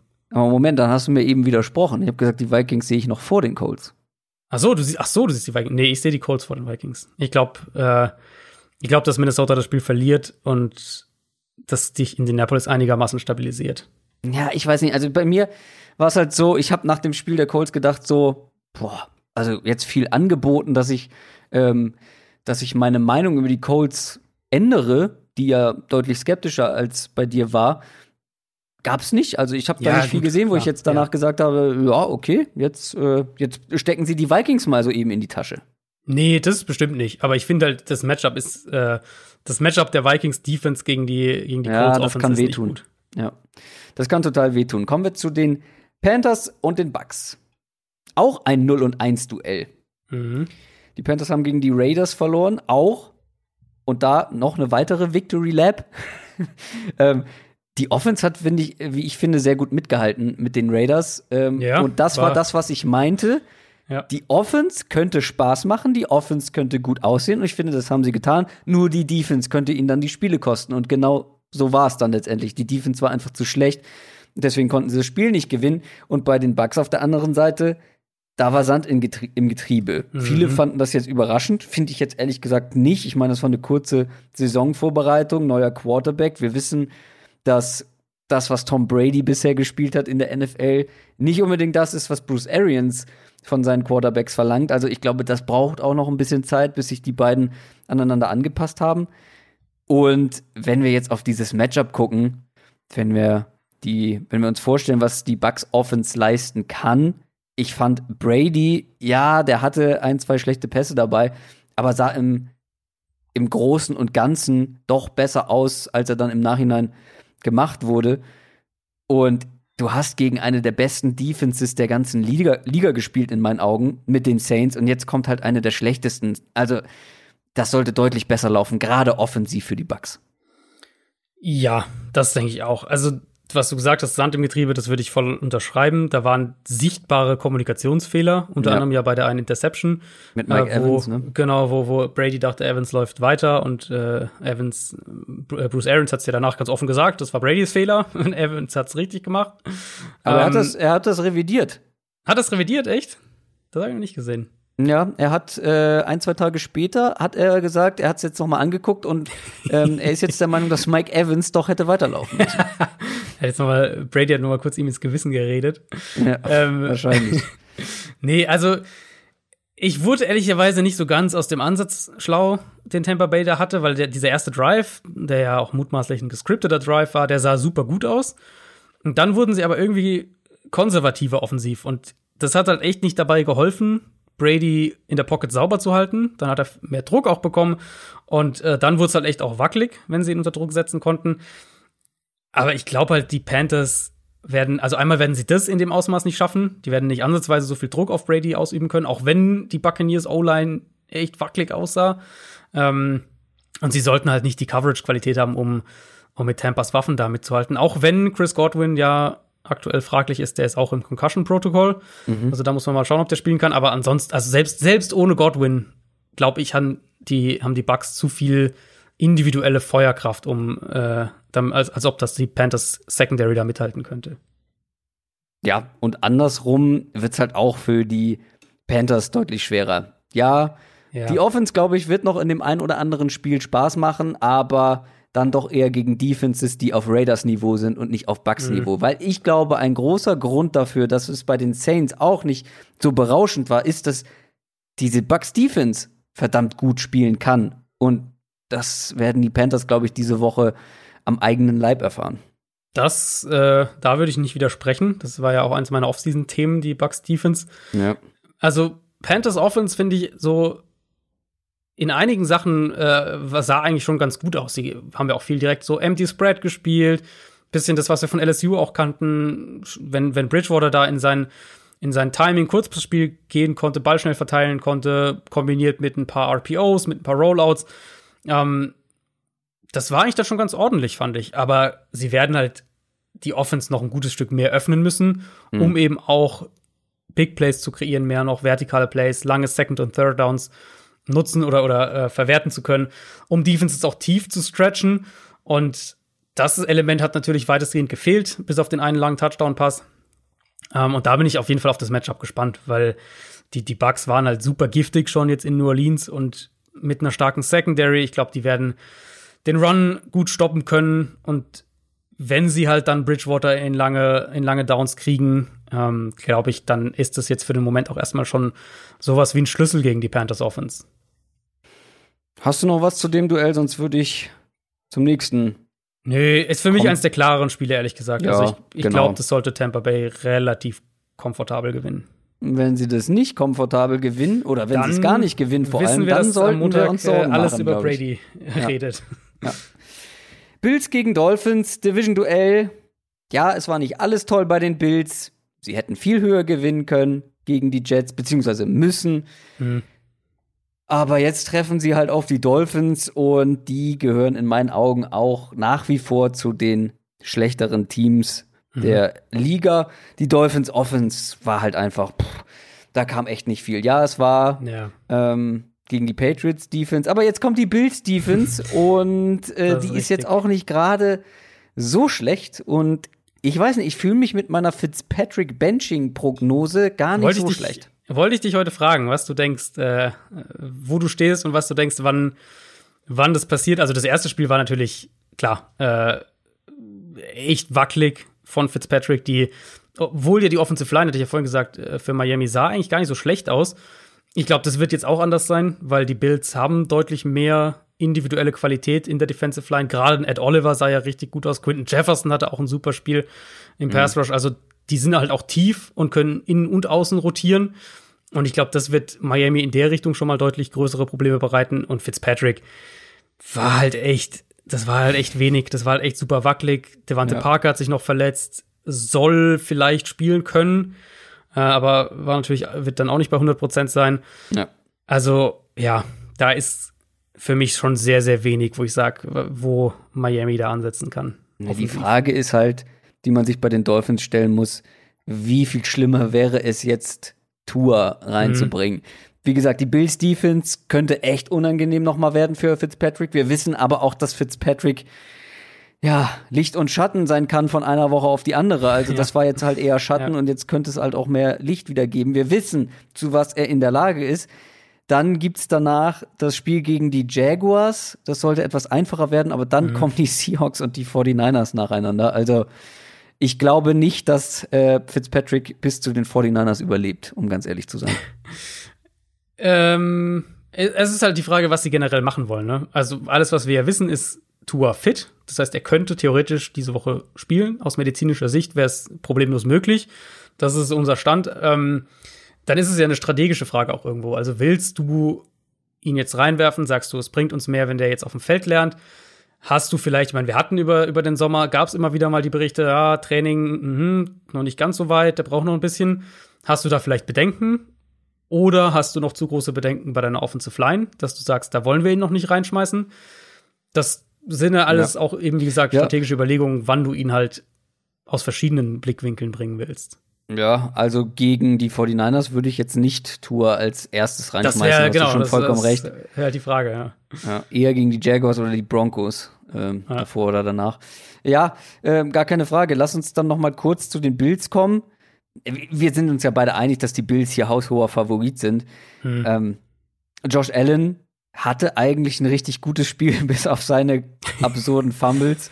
Aber Das der Typ echt, äh, ähm, ist als Runner stark. Dann er Stephon ist Diggs. unterhaltsam. Das muss man ihm geben. Ist immer Bitte? unterhaltsam. Es ist unterhaltsam. Es ist wirklich unterhaltsam und ich find's, ja, also du hast diesen Pass in die Endzone auf diesen komplett freien Mhm. Receiver angesprochen und er hatte ja noch einen anderen, ich glaube, Dawson Knox stand einmal so in der Ecke Ja. der Endzone vollkommen frei, wo noch ein anderer Receiver Josh Allen gezeigt hat, hier, da hinten steht er. Ja, stimmt. Völlig frei. Ja, das habe ich auch noch stimmt, nie, stimmt. das habe ich noch nie erlebt.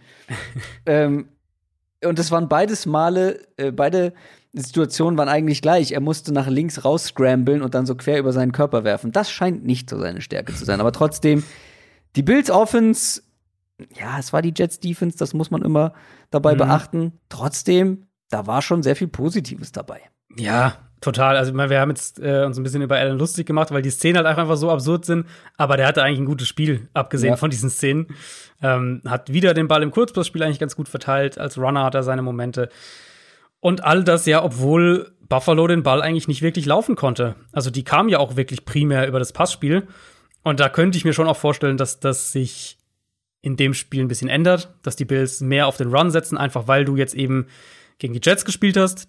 Hat ja gerade gesagt äh, bei der, bei der 49ers Preview, dass die Jets ihre Stärken defensiv gegen den Run haben, wo die Bills halt mehr aufs Passspiel gegangen sind.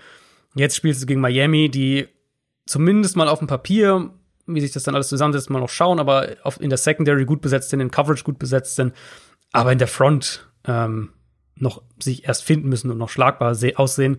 Das heißt, ich könnte mir vorstellen, dass die Bills auch mehr, äh, mehr übers Run-Game kommen und dann halt mit ihrer Defense da das, das Spiel so ein bisschen ersticken. Kommen wir zu den Falcons und den Cowboys. Die Falcons kommen aus einer Niederlage gegen die Seahawks und die Cowboys, die haben wirklich enttäuscht und haben Mhm. verloren gegen die Rams. Auch hier ist es nicht so, dass ich jetzt nach einer Woche ähm, von meinem Cowboys Hype Train runterspringe, Mhm. denn auch hier gibt es einen neuen Head Coach. Auch das braucht vielleicht dann ein bisschen mehr Zeit. Wo ich mir ein bisschen mehr Sorgen mache, ist tatsächlich die Offensive Line, ähm, die Ja. nicht gut aussah gegen die Rams, wo man ja deutlich mehr erwarten sollte oder konnte. Aber gegen die Falcons Defense will ich dann schon noch mehr von dieser Cowboys Offense sehen. Musst du wahrscheinlich auch, weil die Falcons selber offensiv punkten können. Ja, also Atlanta habe ich mir auch notiert, so eins dieser Teams, das eigentlich genau das war, was man vor der Saison vermutet hatte. Also ja, jede Woche Shootout. Ja, also wirklich halt brutal anfällig in der Secondary. Obwohl der Pass Rush verbessert war, haben wir beides vorher gesagt und, und, und also lag ja auch auf der Hand, die, die These ist genauso eingetreten, gleichzeitig halt selbst gefährlich im Passspiel, auch Big Plays, nicht jetzt wahnsinnig produktiv im Run-Game, also wirklich so das mehr oder weniger, was wir von Atlanta vermutet haben. Und ehrlich gesagt ist meine Prognose, dass wir hier ein ganz ähnliches Spiel sehen werden. Also die Falcons werden auch in der Secondary, denke ich, gegen Dallas wieder wackeln. Ähm, sie werden selbst gegen die Cowboys Secondary den Ball werfen können. Gleichzeitig denke ich, dass Atlantas Pass Rush nicht so ein großes Problem sein sollte. Andererseits eben, wenn Dallas, wenn die Offensive Line da, wenn die wieder wackelt, dann, dann reden wir vielleicht von nochmal von einem anderen Problem. ähm, bei den Cowboys, aber selbst wenn die wackelt, ist sie besser als die Offensive Line der Seahawks und dementsprechend denke ich, dass der Pass Rush der Falcons eher ein kleineres, einen kleineren Impact noch haben wird. Ähm, ja, und dann will ich halt von Dallas offensiv einfach deutlich ja. mehr sehen. Also die waren von den Ansätzen her fand ich, eigentlich waren ein paar Sachen dabei gegen die Rams, die ich positiv und vielversprechend fand, wie sie generell den Ball verteilt haben. Play-Action sah eigentlich ganz gut aus. CD Lamp hat direkt eine große Rolle gehabt. Oh, ja. Also wie sie es so aus einer, aus einer übergreifenden Sicht angegangen sind offensiv, das fand ich eigentlich ganz in Ordnung. Und jetzt will ich aber halt quasi zwei Stufen weiter sehen, sozusagen, weil also Atlanta sollte in Coverage eigentlich keine Antworten auf das Cowboys Receiver Trio haben, selbst jetzt, wenn Blake Jarwin der Tight End weggebrochen ist. Ähm, und dann, wenn Dallas das Team ist, was wir vor der Saison erwartet haben, dann, dann musst du da jetzt auch so eine offensive Explosion irgendwann sehen. Und das wäre eigentlich ein Spiel, das sehr gut dafür geeignet ist. Ja, total. Ähm, und genau, gegen diese Defense will ich es dann halt auch sehen. Ich muss ja ehrlich gestehen, ich habe wirklich sehr, sehr intensiv auf CD Lamb geachtet und ihn fast bei jedem Snap beobachtet. Er hat wirklich sehr oft im Slot gespielt und mhm. war wirklich super oft frei. Also ja. er hätte auch noch deutlich mehr Targets bekommen können. Die sind dann halt woanders hingegangen. Das ist es halt. Da sind halt noch zwei andere gute Receiver unterwegs, aber trotzdem CD Lamb im Slot, liebe Leute, achtet drauf. Ähm, Cowboys aber schon für dich noch der Favorit, ne? Gerade gegen diese Defense, ja. auch wenn die Falcons ja, ja, Offense das, das wahrscheinlich äh, punkten wird. Also Favorit äh, würde ich auf jeden Fall sagen. Ähm, es wird halt, defensiv wird es halt echt, das ist eigentlich eine ganz krass andere Aufgabe, weil wir jetzt, wenn wir die Rams haben wir ja schon gesprochen, eben viel kurz, viel Screens, Play-Action, Screens kombiniert, all diese Sachen, Ball schnell rausbringen, Yards nach dem Catch produzieren. Atlanta war deutlich vertikaler als in seinem Passspiel. Ähm, um das mal, ich habe mal eine Statistik, um das mal so ein bisschen zu veranschaulichen. Matt Ryan hat den Ball im Schnitt drei Yards tiefer geworfen als Jared Goff. Das sind ja wirklich, also das sind wirklich Welten Unterschied. Mhm. Ähm, Cowboys Secondary eben, Trevon Diggs wurde ein paar Mal geschlagen. Anthony Brown im Slot, der war mit Robert Woods phasenweise halt einfach überfordert. Und das wird jetzt ja mit, mit Julio, mit Calvin Ridley, mit Russell Gage, der irgendwie zwölf Targets in Woche eins hatte. Das war sowas, was ich ehrlich gesagt yeah. erst dann danach festgestellt habe, als ich das Spiel statistisch aufgearbeitet habe. Ähm, also von den individuellen Matchups her wird es ja sogar jetzt noch mal eine gute Runde schwieriger als gegen die Rams. Insofern, ja, ja. Shootout-Spiel. Shootout-Spiel und Dallas, wenn sie das Team sind, was wir glauben, dann sollen sie das jetzt halt auch gewinnen. Washington in Arizona bei den Cardinals. Die Washington, das Washington Football Team hat gewonnen gegen die Eagles. Cardinals haben ähm, die 49ers geschlagen. Also auf dem Papier eigentlich ein Top-Duell. Zwei 1 und 0 Teams, beide gegen gute Teams gewonnen. Und hab's vorhin schon mal so leicht angedeutet, mein Haupt-Takeaway, gerade bei Washington, ist halt wirklich einfach diese Defensive Line. Hm. Ja, die, die, die Secondary ist schwach, aber diese Line kann wirklich einigen Teams Probleme bereiten, die nicht sattelfest sind in der Offensive Line. Jetzt ist natürlich die Frage, sind die Cardinals sattelfest in der Offensive Line dieses Jahr?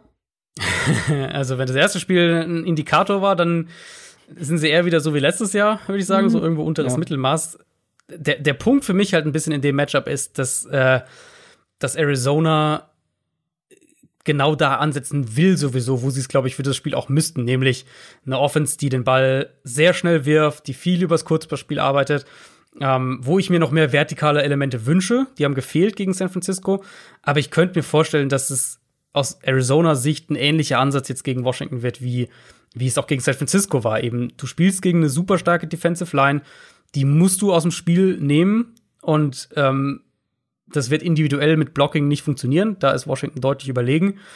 Das heißt, du musst noch oder du kannst eigentlich auch noch mehr als gegen San Francisco, das ja eigentlich eine ganz gute Coverage Unit hat, kannst du Washington Secondary ähm, attackieren. Und da haben sie Licht und Schatten, würde ich sagen, gehabt. Ähm, Ronald Darby wurde einmal böse geschlagen, Jimmy Morland wurde ein paar Mal geschlagen, Fabian Moreau war gut.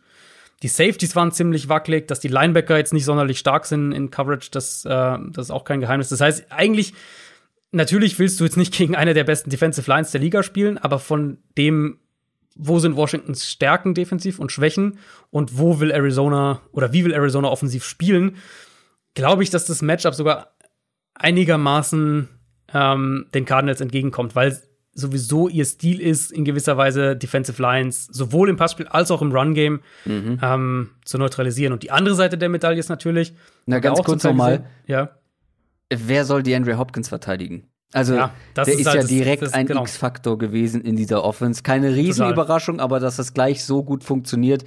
Ähm, und wie gesagt, wer soll den von den Cornerbacks in Washington verteidigen, vernünftig? Ja, genau, das ist halt der Punkt. Und dann hast du ja eben diesen, äh, diesen Trickle-Down-Effekt halt, wenn, wenn sie irgendwie Hopkins doppeln oder sowas, Genau. dann kriegst du halt Fitzgerald frei, Christian Kirk, der jetzt in Woche 1 echt nicht gut war, aber halt auch oft Richard Sherman als Matchup gegen sich gezogen hat, damit Hopkins äh, den schwächeren Cornerback kriegt, wird wahrscheinlich auch ein leichteres Matchup dann bekommen. Also von der Theorie her, glaube ich, kann das schon gut funktionieren. Die andere Seite der Medaille natürlich, was ich gerade noch sagen wollte, ist, ähm, Punkt eins, Arizona muss auch so spielen, weil, wie gesagt, sie werden diese Ja. Defensive Line nicht individuell blocken können. Und Punkt zwei, mit dieser Spielweise immer, du hast wenig Spielraum für Fehler. Also du darfst halt nicht in Dritter und Zehn kommen. Oder du solltest zumindest nicht, weil das wird dann halt wirklich schwierig und dann öffnest du halt die Tür für diesen, ja, für diesen Pass Rush. Aber Ja, dann läuft Kyler Murray halt selber. Also, Ja, gut, der wenn's wieder auf den. Boden gemacht hat, das war schon wirklich Typ ist- spektakulär. Absolut. der Typ ist echt, der macht so Spaß. Das, ah, das war wirklich echt cool, dem zuzusehen. Und ich glaube, das wird uns das ganze Jahr noch begleiten. Das könnte ein absoluter Star in dieser, in dieser Liga werden. Ja, das denke ich auch. Äh, Washington Offense fand ich irgendwie seltsam, weil du hast es, glaube ich, vorhin Mhm. schon mal so angedeutet, die haben nicht überzeugt, aber am Ende haben sie trotzdem noch gegen die Eagles, die ja eigentlich keine schlechte Defense sein sollten, ähm, gegen die Eagles noch geschafft, wieder äh, ja, ein Comeback hinzulegen, sich wieder ranzukämpfen und am Ende sogar Ja. noch zu gewinnen. Aber richtig überzeugen konnten sie dabei nicht. Nee, es war halt, also, es ist halt irgendwie sehr wackelig alles gewesen. Ne? Du hast halt diese Defensive Line, die dann das Spiel an sich gerissen hat. Dadurch viele, äh, viele Possession-Wechsel, viele auch häufiger mal ein kurzes Feld äh, oder kürzere Feld, Fe- Felder gehabt, äh, um deiner Offense den Ball zu geben. Aber ich finde, es hat alles so von einzelnen Plays irgendwie gelebt. Es war jetzt nicht der, dass du den Eindruck hattest, da ist irgendwie ein krasser Rhythmus in der Offense und die haben dann irgendwie ein paar richtig krasse Drives aneinander gereiht. Ähm, da hat man, finde ich, schon gemerkt, dass die Qualität fehlt. Du musst halt Terry McLaurin halbwegs in den Griff kriegen.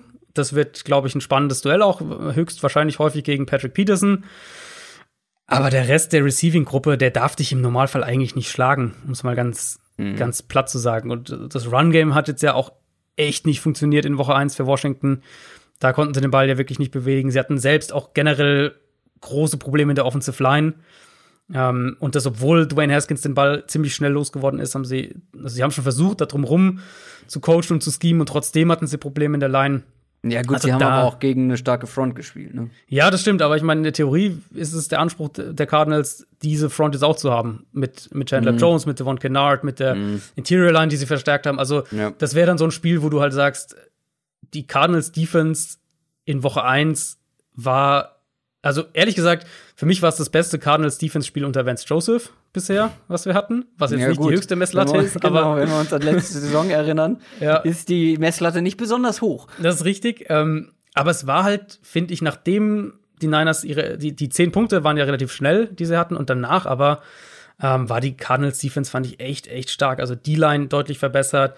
Devondre Campbell hatte ein paar richtig gute Plays. Buda Baker war ein absolutes Monster, vor allem gegen den Run. Ähm, und ja, also ehrlicherweise aus Cardinals Sicht, wenn du jetzt sagst, wir haben jetzt die Niners geschlagen, klar, die haben auch ihre Verletzungen gehabt, aber das ist ein Washington-Team, was eine herausragende Defensive Line hat, überhaupt keine Frage, aber sonst nicht viel. Mhm. Und dann, dann solltest Ja. du halt auch in so ein Spiel gehen und sagen, das ist ein Spiel, was wir eigentlich gewinnen müssen. Ja, sehe ich auch so. Wir haben noch, ich glaube, das war jetzt auch schon das erste späte Sonntagsspiel, oder? Aus dem späten Slot. Es kommen noch zwei aus dem späten Slot. Und dann das Monday Night Game. Das Sunday Night Game war unser Spiel der Woche.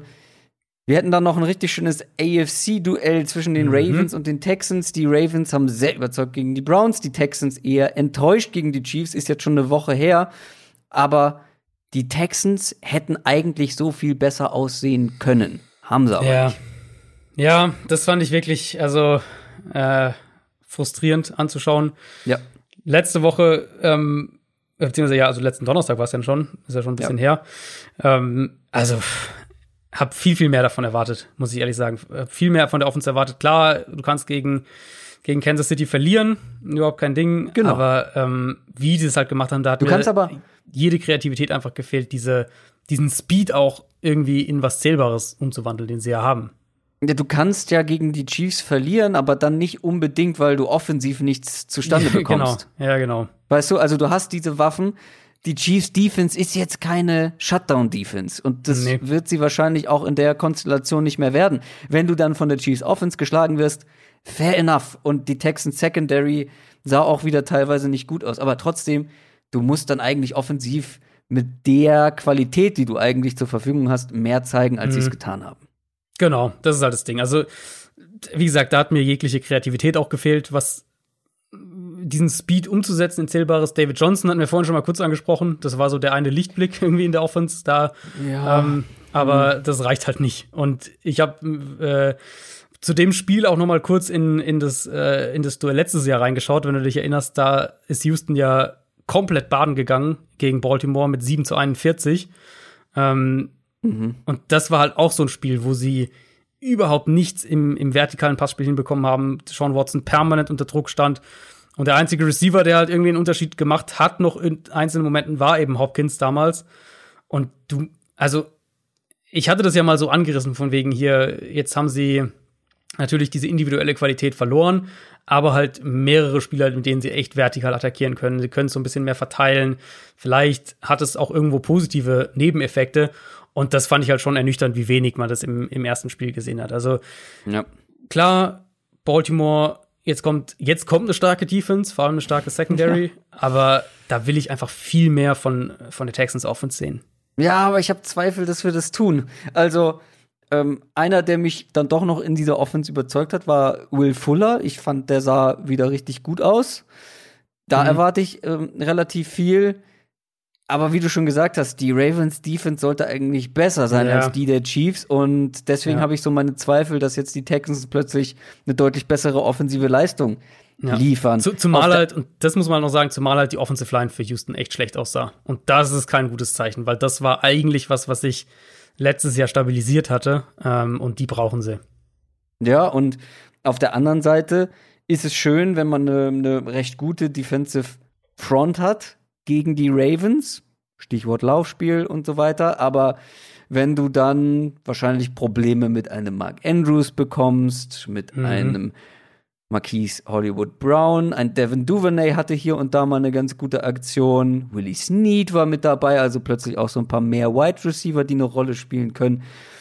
Ähm, J.K. Dobbins hatte ein erstes Spiel, also die Ravens haben jetzt auch wirklich die Firepower auf mehreren Positionen, Ja. die den Texans halt wirklich wehtun kann.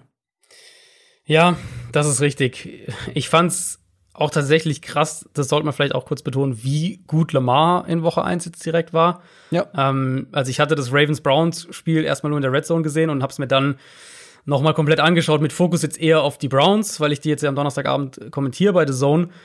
Stimmt. Aber ja. ähm, also ich habe wirklich mehrfach zurückgespult, um mir ein paar von, von Lamar Jacksons Pässen anzuschauen. Einfach, was der an Bälle, an Bällen wirklich in enge Fenster geworfen hat, Receiver perfekt getroffen hat. Hier mühelos aus dem Lauf, Rollout, dann zack, Ball, 12, 15 Yards, Third Down, kein Problem. Also das war schon echt ja, wirklich krass. Ähm, was ich negativ auffällig fand, und vielleicht kann, kann Houston da ein bisschen ansetzen, war die Interior Offensive Line für Baltimore. Da hatten sie ein paar, ein paar Wackler in Protection, aber vor allem auch im Run-Blocking. Äh, da fehlten Marshall Yanda natürlich, der, der seine Karriere beendet hat. Äh, Matt Skura auf Center, das war ja auch, glaube ich, sein erstes Spiel jetzt zurück nach Verletzung. Also vielleicht brauchen sie da noch ein paar Wochen und das könnte eben so ein, ein möglicher Ansatzpunkt für Houston sein. Gerade weil sie ja das auch gegen Kansas City schon so ein bisschen versucht haben, indem sie, indem sie JJ Watt nach innen gezogen haben, fast wie so ein Nose-Tackle und ihn von da auch haben rushen lassen. Daneben Charles O'Menu hatte auch ein paar, ein paar Quarterback-Pressures von seiner Defensive Tackle-Position. Also vielleicht können sie da ein bisschen Schaden anrichten und so ein bisschen die Ravens im Run-Game limitieren. Aber halt die Cornerbacks und, und die Linebacker gegen das, was Baltimore dann mit seinen Receivern und Tight End macht, da sehe ich wenig irgendwie für Houston. Wir haben noch zwei Spiele, sind schon deutlich über zwei Stunden. Chiefs gegen Chargers. Chiefs haben mit eigentlich angezogene Handbremse ja gegen die Texans gewonnen hm. im ersten Spiel. Die Chargers so mit Ach und Krach gegen die Bengals den Sieg geholt.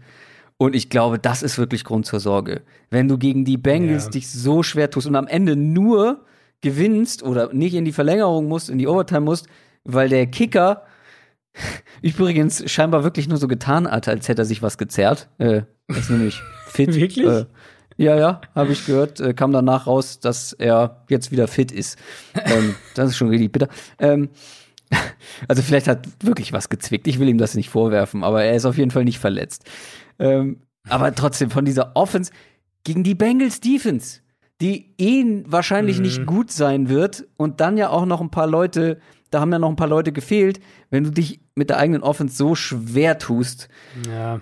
Bah, die Chargers, ähm, da habe ich Sorgen.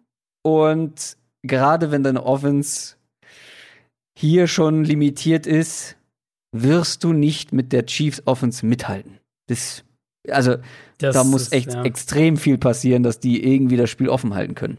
Ja, das ist, glaube ich, der, schon der, der Knackpunkt direkt. Also, Chargers Offense war so neben Tennessee noch so eine Offense, wo ich mir aufgeschrieben habe, das war richtig zäh, obwohl sie gewonnen haben. Ähm, Tyra Taylor, ja, der hat keine gravierenden Fehler gemacht, das ist richtig, aber ist auch mal hier und da einem Pressure gut ausgewichen. Aber ich finde halt nach oben, das Ceiling ist einfach so begrenzt. Und ähm, letztlich halt ist es maximal Durchschnitt, was, was halt einfach zu wenig ist, wenn der Gegner ja, ja. nicht gerade einen Top-Pass-Rush hat und, und du hast Hunter Henry und Mike Williams und Keenan Allen und Austin Eckler, die alle gespielt haben, die alle auf dem Feld waren. Äh, also, es waren so einzelne Lichtblicke, hier und da mal ein Big Play, aber irgendwie finde ich halt die Offense gegen eine echt schlagbare Bengals Defense, da hat einfach diese konstante, dominante Baseline irgendwie gefehlt und, und die Big Plays letztlich auch waren viel zu vereinzelt. Ähm, jetzt gehst du halt in ein Spiel, wo du offensiv einfach keinen Spielraum für Fehler hast, weil du musst halt mithalten. Und mhm. deine Offensive Line wird deutlich mehr getestet werden. Die Chiefs kann ich mir sehr gut vorstellen, dass die Sam Tavy auf Left Tackle und Tyree St. Louis auf Right Guard mit Frank Clark, mit Chris Jones ziemlich dominieren können. Und dann sind natürlich die Chiefs Cornerbacks sind schlagbar und die Chargers mit ihren Receivern auf dem Papier haben die da definitiv den Vorteil. Ich habe halt echt nur Zweifel dran, dass sich das so richtig aufs Feld übertragen wird. Und da, äh, ja, ich, also ich ja. sehe nicht, wie die Chargers da ansatzweise mithalten. Vielleicht wird auch Tyro Taylor der am schnellsten gebenchte ja. Quarterback. Ja. Ich meine, ja, sie halten viel von ihm, auch als Leader, und das mag ja alles sein. Und ich mag ihn ja eigentlich auch als Quarterback, aber hm, da muss dann, glaube ich, äh, auf dem Feld ein bisschen mehr kommen. Oder sind Justin halt, Herbert ist wirklich noch überhaupt nicht so weit. Das kann natürlich auch sein. Es sind halt irgendwie auch die gleichen Aussagen wie in Cleveland damals, als dann Baker übernommen hat. Hier Leader und richtiger Quarterback und so weiter. Und dann Taylor, nach drei Wochen ja. war es vorbei. Naja, das könnte halt genauso wieder laufen. Mhm. Nur, dass ich von Justin Herbert weniger erwarte als von Baker Mayfield. Das, ja. Monday Night Game, Saints gegen Raiders, ist mein persönliches Topspiel der Woche, weil ich mag beide Teams sehr gerne. Alle, die schon Stimmt länger nicht, beim ja? Podcast mit dabei sind, wissen das. Hier. So ein bisschen die Frage, wem gönne ich es mehr? Viele sagen ja bei den Saints, boah, war kein guter Auftritt. Ich sage halt, wie gesagt, es waren die Bugs und die Bugs schlägst du mal nicht ebenso im Vorbeigehen. Was natürlich jetzt den Saints enorm wehtun könnte, enorm wehtun wird, ist der Ausfall von Michael Thomas. Den hatten wir in den News schon mit dabei. Mhm. Ist natürlich der X-Faktor in dieser Offense. Und ja, ich will nicht sagen, beziehungsweise, lass es mich anders formulieren. ja, der ist ein X-Faktor in dieser Offense und ja, das wird wehtun, aber mhm. die Raiders Defense sah halt echt nicht verbessert aus oder nicht viel verbessert im Vergleich zu letztem Jahr. Da ja. hätte ich deutlich mehr erwartet. Also es kann halt gut sein, dass der Michael Thomas Ausfall zwar wehtut, aber nicht genug, um jetzt diese Partie zu gefährden. Äh, ja, würde ich wahrscheinlich schon mitgehen. Für mich, also was mein Punkt halt, oder mein, mein Hauptsorgenpunkt halt bei den Saints ist eben, was ich in meinem, äh, in meinem Power Ranking vor Saisonstart hatte ich sinngemäß ja geschrieben zu New Orleans, dass die größte Frage ist, ob der Arm von Drew Brees noch mal eine komplette Saison durchhält. Und ich meine, ich will da jetzt auch nicht überreagieren nach einem Spiel, aber das sah ehrlich gesagt nicht so aus. Also ich fand, es war wirklich kein gutes Spiel von Drew Brees. Hat im vertikalen Passspiel auch mhm. teilweise Targets nicht genommen, die da gewesen wären. hat zwei Bälle über mehr als zehn Yards angebracht und dann war er halt dazu noch im Kurzpassspiel ungenauer, als es von ihm gewohnt sind. Plus hatte dann ziemliche Probleme, wenn die Bucks ihn unter Druck gesetzt haben. Ähm, ja, also das fand ich schon so ein bisschen alarmierend. In naja, also was heißt alarmierend? Wenn, wenn Drew Brees es nicht mehr bringt, kommt halt Jamies Winston und da Ja, kannst du ja nun dann- wirklich kein Problem mit dann haben. bin ich voll wieder, bin ich wieder voll on board. Aber das Problem ist, dann kommt halt Taysom Hill, nicht, nicht, nicht James Winston. ja, vollkommen richtig. Vollkommen richtig. Der beste Spieler der NFL. Ähm, so. Äh, naja, gut, aber es geht jetzt, wie du sagst, es geht gegen eine Raiders-Defense, in der die Cornerbacks mehrfach geschlagen wurden, wo ich mir sehr sicher bin, dass die New Orleans im Pass Rush keine großen Probleme bereiten sollten. Also an sich sollte das ein Spiel sein für die Saints, wo sie offensiv in deutlich ruhigere Fahrwasser wiederkommen im Vergleich zu dem, zu dem Opener. Und dann halt ähm, könnte es eventuell auch ein, Spiel sein, glaube ich, wo einige Punkte fallen, ehrlich gesagt. Auf beiden Seiten. Ja, da mache ich mir bei der Raiders Offense ein bisschen Ja, Sorgen, ich- beziehungsweise habe ich meine Zweifel. Ganz erfrischend. Ja, nee, also- sagen. Hat die Raiders, also spielt Henry Rux, der ist ja nach ein paar guten Plays Ja. verletzt raus. Weil, also ich habe noch nichts gelesen. Dass, Ich guck äh, mal das parallel nach gleich. Ähm, aber äh, also, boah, fand ich schon ein bisschen zäh und es war halt gegen die Panthers Defense und jetzt kommt die Saints Defense, von der ich halt Ja, wirklich sehr viel halte. Ich glaube, halt Derek der Carr wird hier Probleme haben. Also das wird halt ein guter, ein, ein guter, wie es ja für viele Teams auch ist, die jetzt, gerade auch Teams, die in Woche 1 gewonnen haben, Ja, ähm, dass wenn du Gradmesser, gegen ne? einen, einen stärkeren Spieler, äh, ein stärkeres Team spielst, dass du dann so eine Standortbestimmung hast. Und ich finde halt, also ich fand, dass das Carr in Woche 1 äh, gut gespielt hat, dass ein paar, die hatten früh ein paar designte Deep Shots drin. Ruggs war Ja, da natürlich direkt ein, stimmt. ein Faktor. Äh, der Touchdown zu Aguilar war ein super Pass. Also ich fand, es war schon irgendwie eine, eine weiter geöffnete Raiders Defense, äh, Raiders Offense irgendwie, als ich erwartet habe. Aber das, was ich halt auch zum Pass Rush jetzt gerade bei den Saints gesagt habe, ist halt hier genau andersrum quasi. Also die Panthers konnten Derek Carr so gut wie überhaupt nicht unter Druck setzen. Und das wird jetzt ganz anders aussehen gegen New Orleans. Und da, da wiederum, glaube ich, hat sich auch nicht viel geändert. Wenn du Carr unter Druck setzt und ihm den ersten Read nehmen kannst, dann bekommt er doch ziemliche Probleme. Und das, das denke ich, werden wir hier schon sehen. Deswegen glaube ich auch, dass New Orleans das gewinnt. Aber ich könnte mir vorstellen, dass die, dass die Raiders äh, offensiv mehr oder länger mithalten, als, als du es vielleicht denkst. Ja, das könnte dann aber daran ligen, dass die Saints Offense halt äh, nicht von Anfang an so rauspowert. Ja, dann, gerade dann ohne Michael wenn die Thomas. Saints Offense da wieder Probleme hatten, äh, müssen wir dann doch noch mal über das Power Ranking reden. ja, gut, fair, fair, total fair. Die Saints. Da, man muss dazu aber sagen, ich habe vor der Bekanntgabe der Michael Thomas Verletzung, also dass die so schwerwiegend ist, Hm. äh, das Power Ranking aufgenommen. Ja, gut. Ja, also trotzdem für mich das äh, kompletteste Team der NFL nach wie vor. Wir haben jetzt zum Abschluss noch eine weitere neue Kategorie. All or Nothing. Der Tipp der Woche. Was ist damit gemeint mit All or Nothing, Adrian? Ja, es ist ein bisschen schwierig zu definieren, ne? aber wir haben, ich würde es mal so sagen. Also, wir haben dieses Jahr äh, natürlich auch wieder die, den, den Tipp der Woche von unseren geschätzten Kollegen von Football R und wir selber werden auch jeder jeweils ein Spiel tippen. Aber es gibt gewisse Parameter, weil wir wollen natürlich jetzt nicht, dass das super langweilig irgendwie wird, weil dann hätten wir irgendwie gesagt, wenn man auf das tippt, wo man sich am sichersten ist, dann nehmen wir beide die 49ers diese Woche Ja. und dann kann man sich irgendwie auch sparen. Also es soll ein Spiel sein, was halt, ähm, wo man entweder einen Upset vermutet und tippt oder eben eins, was ausgeglichen ist. Also es sollte ein Spiel sein, was jetzt irgendwie einigermaßen auf Augenhöhe stattfindet. Genau, und, halt und der- nicht Niners Und der jeweils Genau, und der jeweils andere entscheidet dann, Genau. ob das gewagt genug ist, ob das Genau, offen genug genau, ist. genau. Das finde ich ganz schön. Deswegen habe ich mir auch zwei aufgeschrieben, falls du Ja, bei dem mir auch. ersten sagst, äh, mir ja, nee, das ist äh, zu offensichtlich. Aber ich glaube nicht. Ich glaube, du lässt mir den durchgehen. Mein All-or-Nothing-Tipp der Woche ist oder sind die Rams gegen die Eagles. Das finde ich in beide Richtungen fair, weil das ist ein offenes Spiel. Gut, dann locke ich die hier mit ein. Wir werden natürlich Buch führen. Boah, das sage ich jetzt so großkotzig. Vielleicht führt ja auch jemand auch von neu. euch Buch. Direkt outgesourced. Ja, ähm, äh, ja, wir gucken dann am Ende, wer am besten abge, Ja. ähm, abgestimmt bzw. getippt hat. Wir müssen den Kollegen von Football A auch noch sagen, dass sie eher engere Spiele wählen sollen, weil dann können wir sie mitzählen. Hat er aber Vielleicht- gemacht, diese, also diese Woche hat er das definitiv gemacht. Okay, ja gut, da- dann zählen wir es diese Woche schon mit und gucken, wer am Ende am besten abschneidet. Was ist denn dein Tipp der Woche? Ich habe ein Spiel jetzt genommen, wo ich nach unserer Unterhaltung auch äh, relativ sicher bin, dass du es mir durchgehen lässt. Ich habe nämlich auf die Giants in Chicago getippt, ähm, wo ich, wie gesagt, ich bin bei Jones, war bei Jones positiv überrascht. Ich mochte dann, wie sie Barclay im Passspiel eingesetzt haben und äh, die Bears haben mich trotz dieser Aufholjagd nach wie vor nicht überzeugt. Deswegen äh, glaube ich, dass die Giants diese Woche ihren ersten Saisonsieg holen. Ich lasse es dir durchgehen, allerdings sei gesagt, ich glaube, ich habe in unserem Tippspiel auch auf die Giants gesetzt. Aber ich finde, das ist so offen, das ist wirklich eine 50-50-Partie. Und wenn du dir da so sicher bist, dass du die Giants nimmst, das hätte ich mich zum Beispiel nicht getraut, äh, lasse ich dir das auf jeden Was Fall. wäre denn dein, äh, dein zweites gewesen? Das wäre jetzt natürlich spannend zu wissen. Das bleibt mein Geheimnis. ja, die Vikings gegen die Colts. Ah, mein zweites wären die Colts über die Vikings gewesen. Oh, schade. Schade. Nee, aber dies streicht ihr gleich wieder, das habt ihr nicht gehört. Rams und Giants, das sind unsere Tipps. Und jetzt von Football A.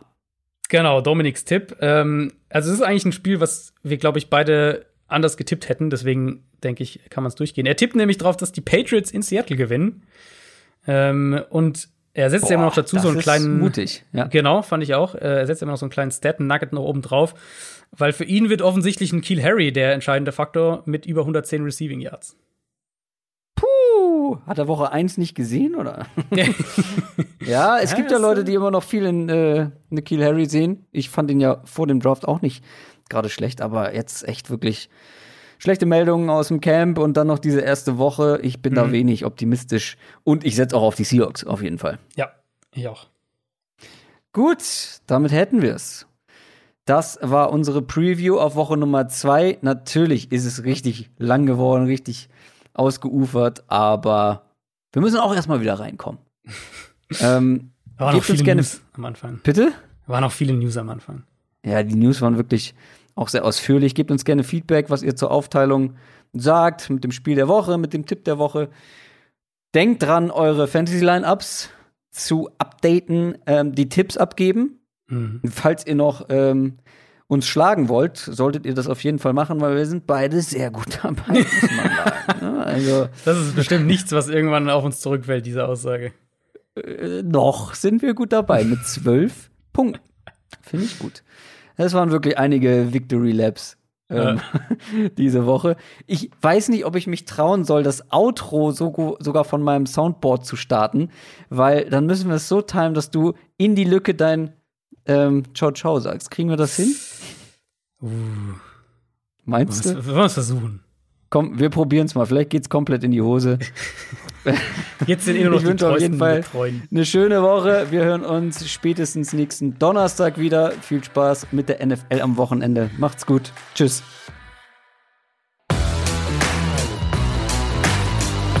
Ciao, ciao.